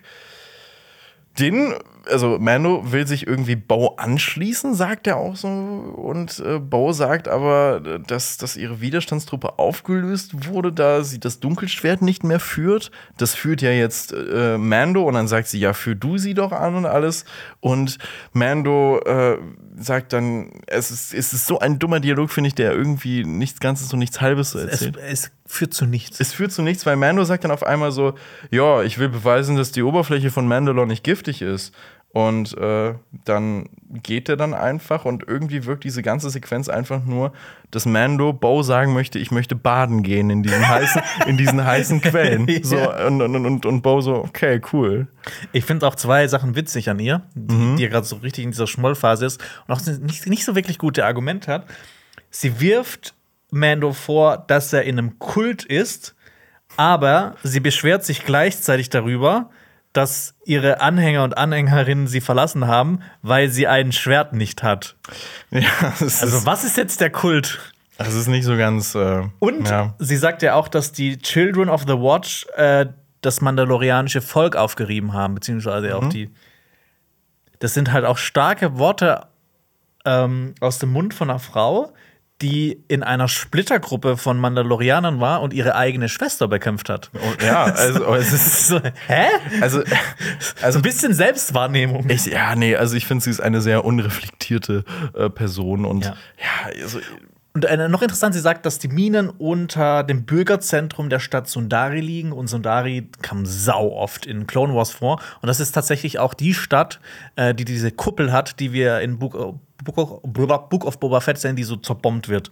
Also da drunter runterzukommen, wird wahrscheinlich nicht, nicht, sehr nicht einfach. wirklich einfach, aber ich meine, es ist cool, dass, also es wirkt irgendwie so ein bisschen, äh, Mando ist da jetzt einmal hingegangen, um diese Location da zu erfahren, aber er hat ja nicht richtig danach gefragt, sie hat jetzt einfach von sich aus gesagt. Ja. Also ich verstehe auch nicht, was er da, also ich weiß nicht, was dieser Dialog generell, diese gesamte Aktion da bewirken sollte. Ja. Ähm, und genau, als äh, äh, äh, Mando wegläuft, ist dir aufgefallen, dass er mit dem Kopf schüttelt? So, so, oh, nee, so. Der erste, nee, ist mir gar nicht aufgefallen. Ich habe das noch mal gucken müssen, da war ich mir nicht sicher, hey, schüttelt er gerade mit dem Kopf. Aber ich glaube, er schüttelt mit dem Kopf so mit so, oh, das hat's jetzt echt nicht gebracht. ja, und, und das denke ich mir auch. Ja, das hat's echt nicht gebracht. ja. Gut. Hast du sonst noch was zu dieser Folge? sonst können wir gleich gerne zu unserem Fazit kommen. Äh, was ich sonst noch zu dieser Folge habe, ich schaue noch mal nach. Ähm, Ich habe, glaube ich, alles ansonsten äh, besprochen. Es ist auch schön, dass wir jetzt wieder eine Folgenbesprechung haben, die dreimal so lang ist wie die eigentliche Folge. Ja. Es tut uns leid, aber die ersten Folgen sind immer so lang gefühlt. Ja, man, das, man muss halt auch noch so viel auf, aufarbeiten wieder. Ja. Und ich bin neu und ich kenne noch nicht das Tempo. Es, es tut mir leid. Ja, äh, aber Ich glaube, wenn das jetzt eine halbe Stunde länger ist, die Leute freuen sich eher drüber. Okay, gut. Ja, genau. Schreibt mal gerne in die Kommentare, wie ihr die Folge fandet. Also nicht hier die Folge, die wir gemacht haben, sondern Doch, Mandalorian an sich. Und dann würde ich sagen, kommen wir zum Fazit. Richtig. Willst, willst du einfach mal reinstarten? Ähm, ja, also ich muss wirklich zugeben, ich bin im Vorhinein ohnehin sehr skeptisch gewesen, was Mandalorian angeht, weil ich diese gesamte Aktion total dumm finde, wie sie mit dieser Grogu und äh, Din-Thematik umgegangen sind, dass die sich in äh, Book of Boba Fett wieder kennen, getroffen haben und praktisch Staffel 2 total unnötig jetzt ist. Ich fand äh, das nicht gut und deswegen habe ich mir schon gedacht, boah, ich habe keinen Bock eigentlich auf Staffel 3. Ich frage mich generell, was soll jetzt alles passieren? Das frage ich mich immer noch nach dieser ersten Folge, weil ich finde, Mando ist jetzt für mich eine Figur geworden, die ich gar nicht mehr verstehe. Ich verstehe keine Aktion, die er hier in dieser gesamten Folge gemacht hat. Ich verstehe nicht seine Beweggründe. Ich weiß nicht, was er macht. Er fühlt sich irgendwie allein, nicht zugehörig, ist dann aber doch irgendwo zugehörig, weil er auf Navarro eigentlich ein Zuhause haben könnte. Aber das nimmt er nicht an und ich äh, verstehe es nicht. Trotzdem finde ich die gesamten Schauplätze und diese einzelne Szenen mit B Grogu finde ich super süß und die machen auch echt irgendwo Spaß. Aber ich glaube, es liegt auch viel daran, dass wir jetzt diese Folgenbesprechung machen und man so krass ins Detail geht und dann sich doch irgendwie wieder freut über diese richtig kleinen Details, die ich vielleicht gar nicht so wahrnehmen würde, wenn ich die Folge normal geguckt hätte und dann vielleicht noch mehr enttäuscht wäre, also noch enttäuschter wäre, als ich als ich es jetzt bin. Und ich habe extrem viel Angst vor dem Fanservice, der vielleicht auf uns zukommt. Und ich würde dieser Folge, ich schwank zwischen einer 5 und einer 6. Ähm, ich würde eher eine 5, glaube ich, sogar geben. Tatsächlich würde ich dem auch äh, eine 5 ähm, von 10 Punkten geben. Ähm, klar, wir sind jetzt von Andor mega verwöhnt, was Absolut. Star Wars-Serien angeht. Ähm, aber ich fand, das die erste Folge war für mich eine, eine Enttäuschung. Gerade hängt auch überall Werbung, in, auch in Köln überall rum zu der Serie. Und ich finde, ähm, Leute dann mit so einer schwachen ersten Folge irgendwie wieder zu, zu Disney Plus zurückzubewegen, finde ich ein bisschen schwierig. Ähm, es war mir auch ein bisschen zu viel so, oh, Grogu ist so süß. Ich mag das so, ne? Aber ich meine, ich, ich weiß es jetzt. Ich weiß es, dass er süß ist. Du musst es nicht mehr noch 15 Mal sagen. Ähm, einige Sachen wie so dieser Initiationsritus oder die Dogfights waren so atmosphärisch echt top, hat mir mega gut gefallen. Ähm, aber für mich reicht das halt nicht aus. Und ähm, dazu kommt halt noch, dass diese Folge halt einfach insgesamt nur eine halbe Stunde lang war und echt nicht viel passiert ist und die halt trotzdem nur so kurz war. Da habe ich so ein bisschen Flashbacks zu Obi-Wan Kenobi. Ähm, und Gorian Shard als neuer Antagonist muss ich mal noch abwarten, ob ich den so cool finde wie Moff Gideon, der das fucking Darksaber hatte in den ersten zwei Staffeln. Ich hoffe, dass dann noch irgendwas Interessanteres kommt. Und um es mit den Worten der Ancelana auszudrücken, diese Folge ist Pudu. Hört euch jetzt noch gerne weitere Podcasts an, zum Beispiel unseren letzten Podcast zu Tetris, dem Film. Ähm, da haben Alper, Marius und ich drüber gesprochen, dass es einen Film zu Tetris gibt und dass der wahrscheinlich ziemlich cool, cool werden könnte. Und dann hoffe ich, dass wir uns bald wieder hören, äh, hier auf Cinema Strikes Back. Und bis dahin, this is the way. Macht's gut. Tschüss. tschüss. Möge die Macht mit euch sein. Das war ein Podcast von Funk.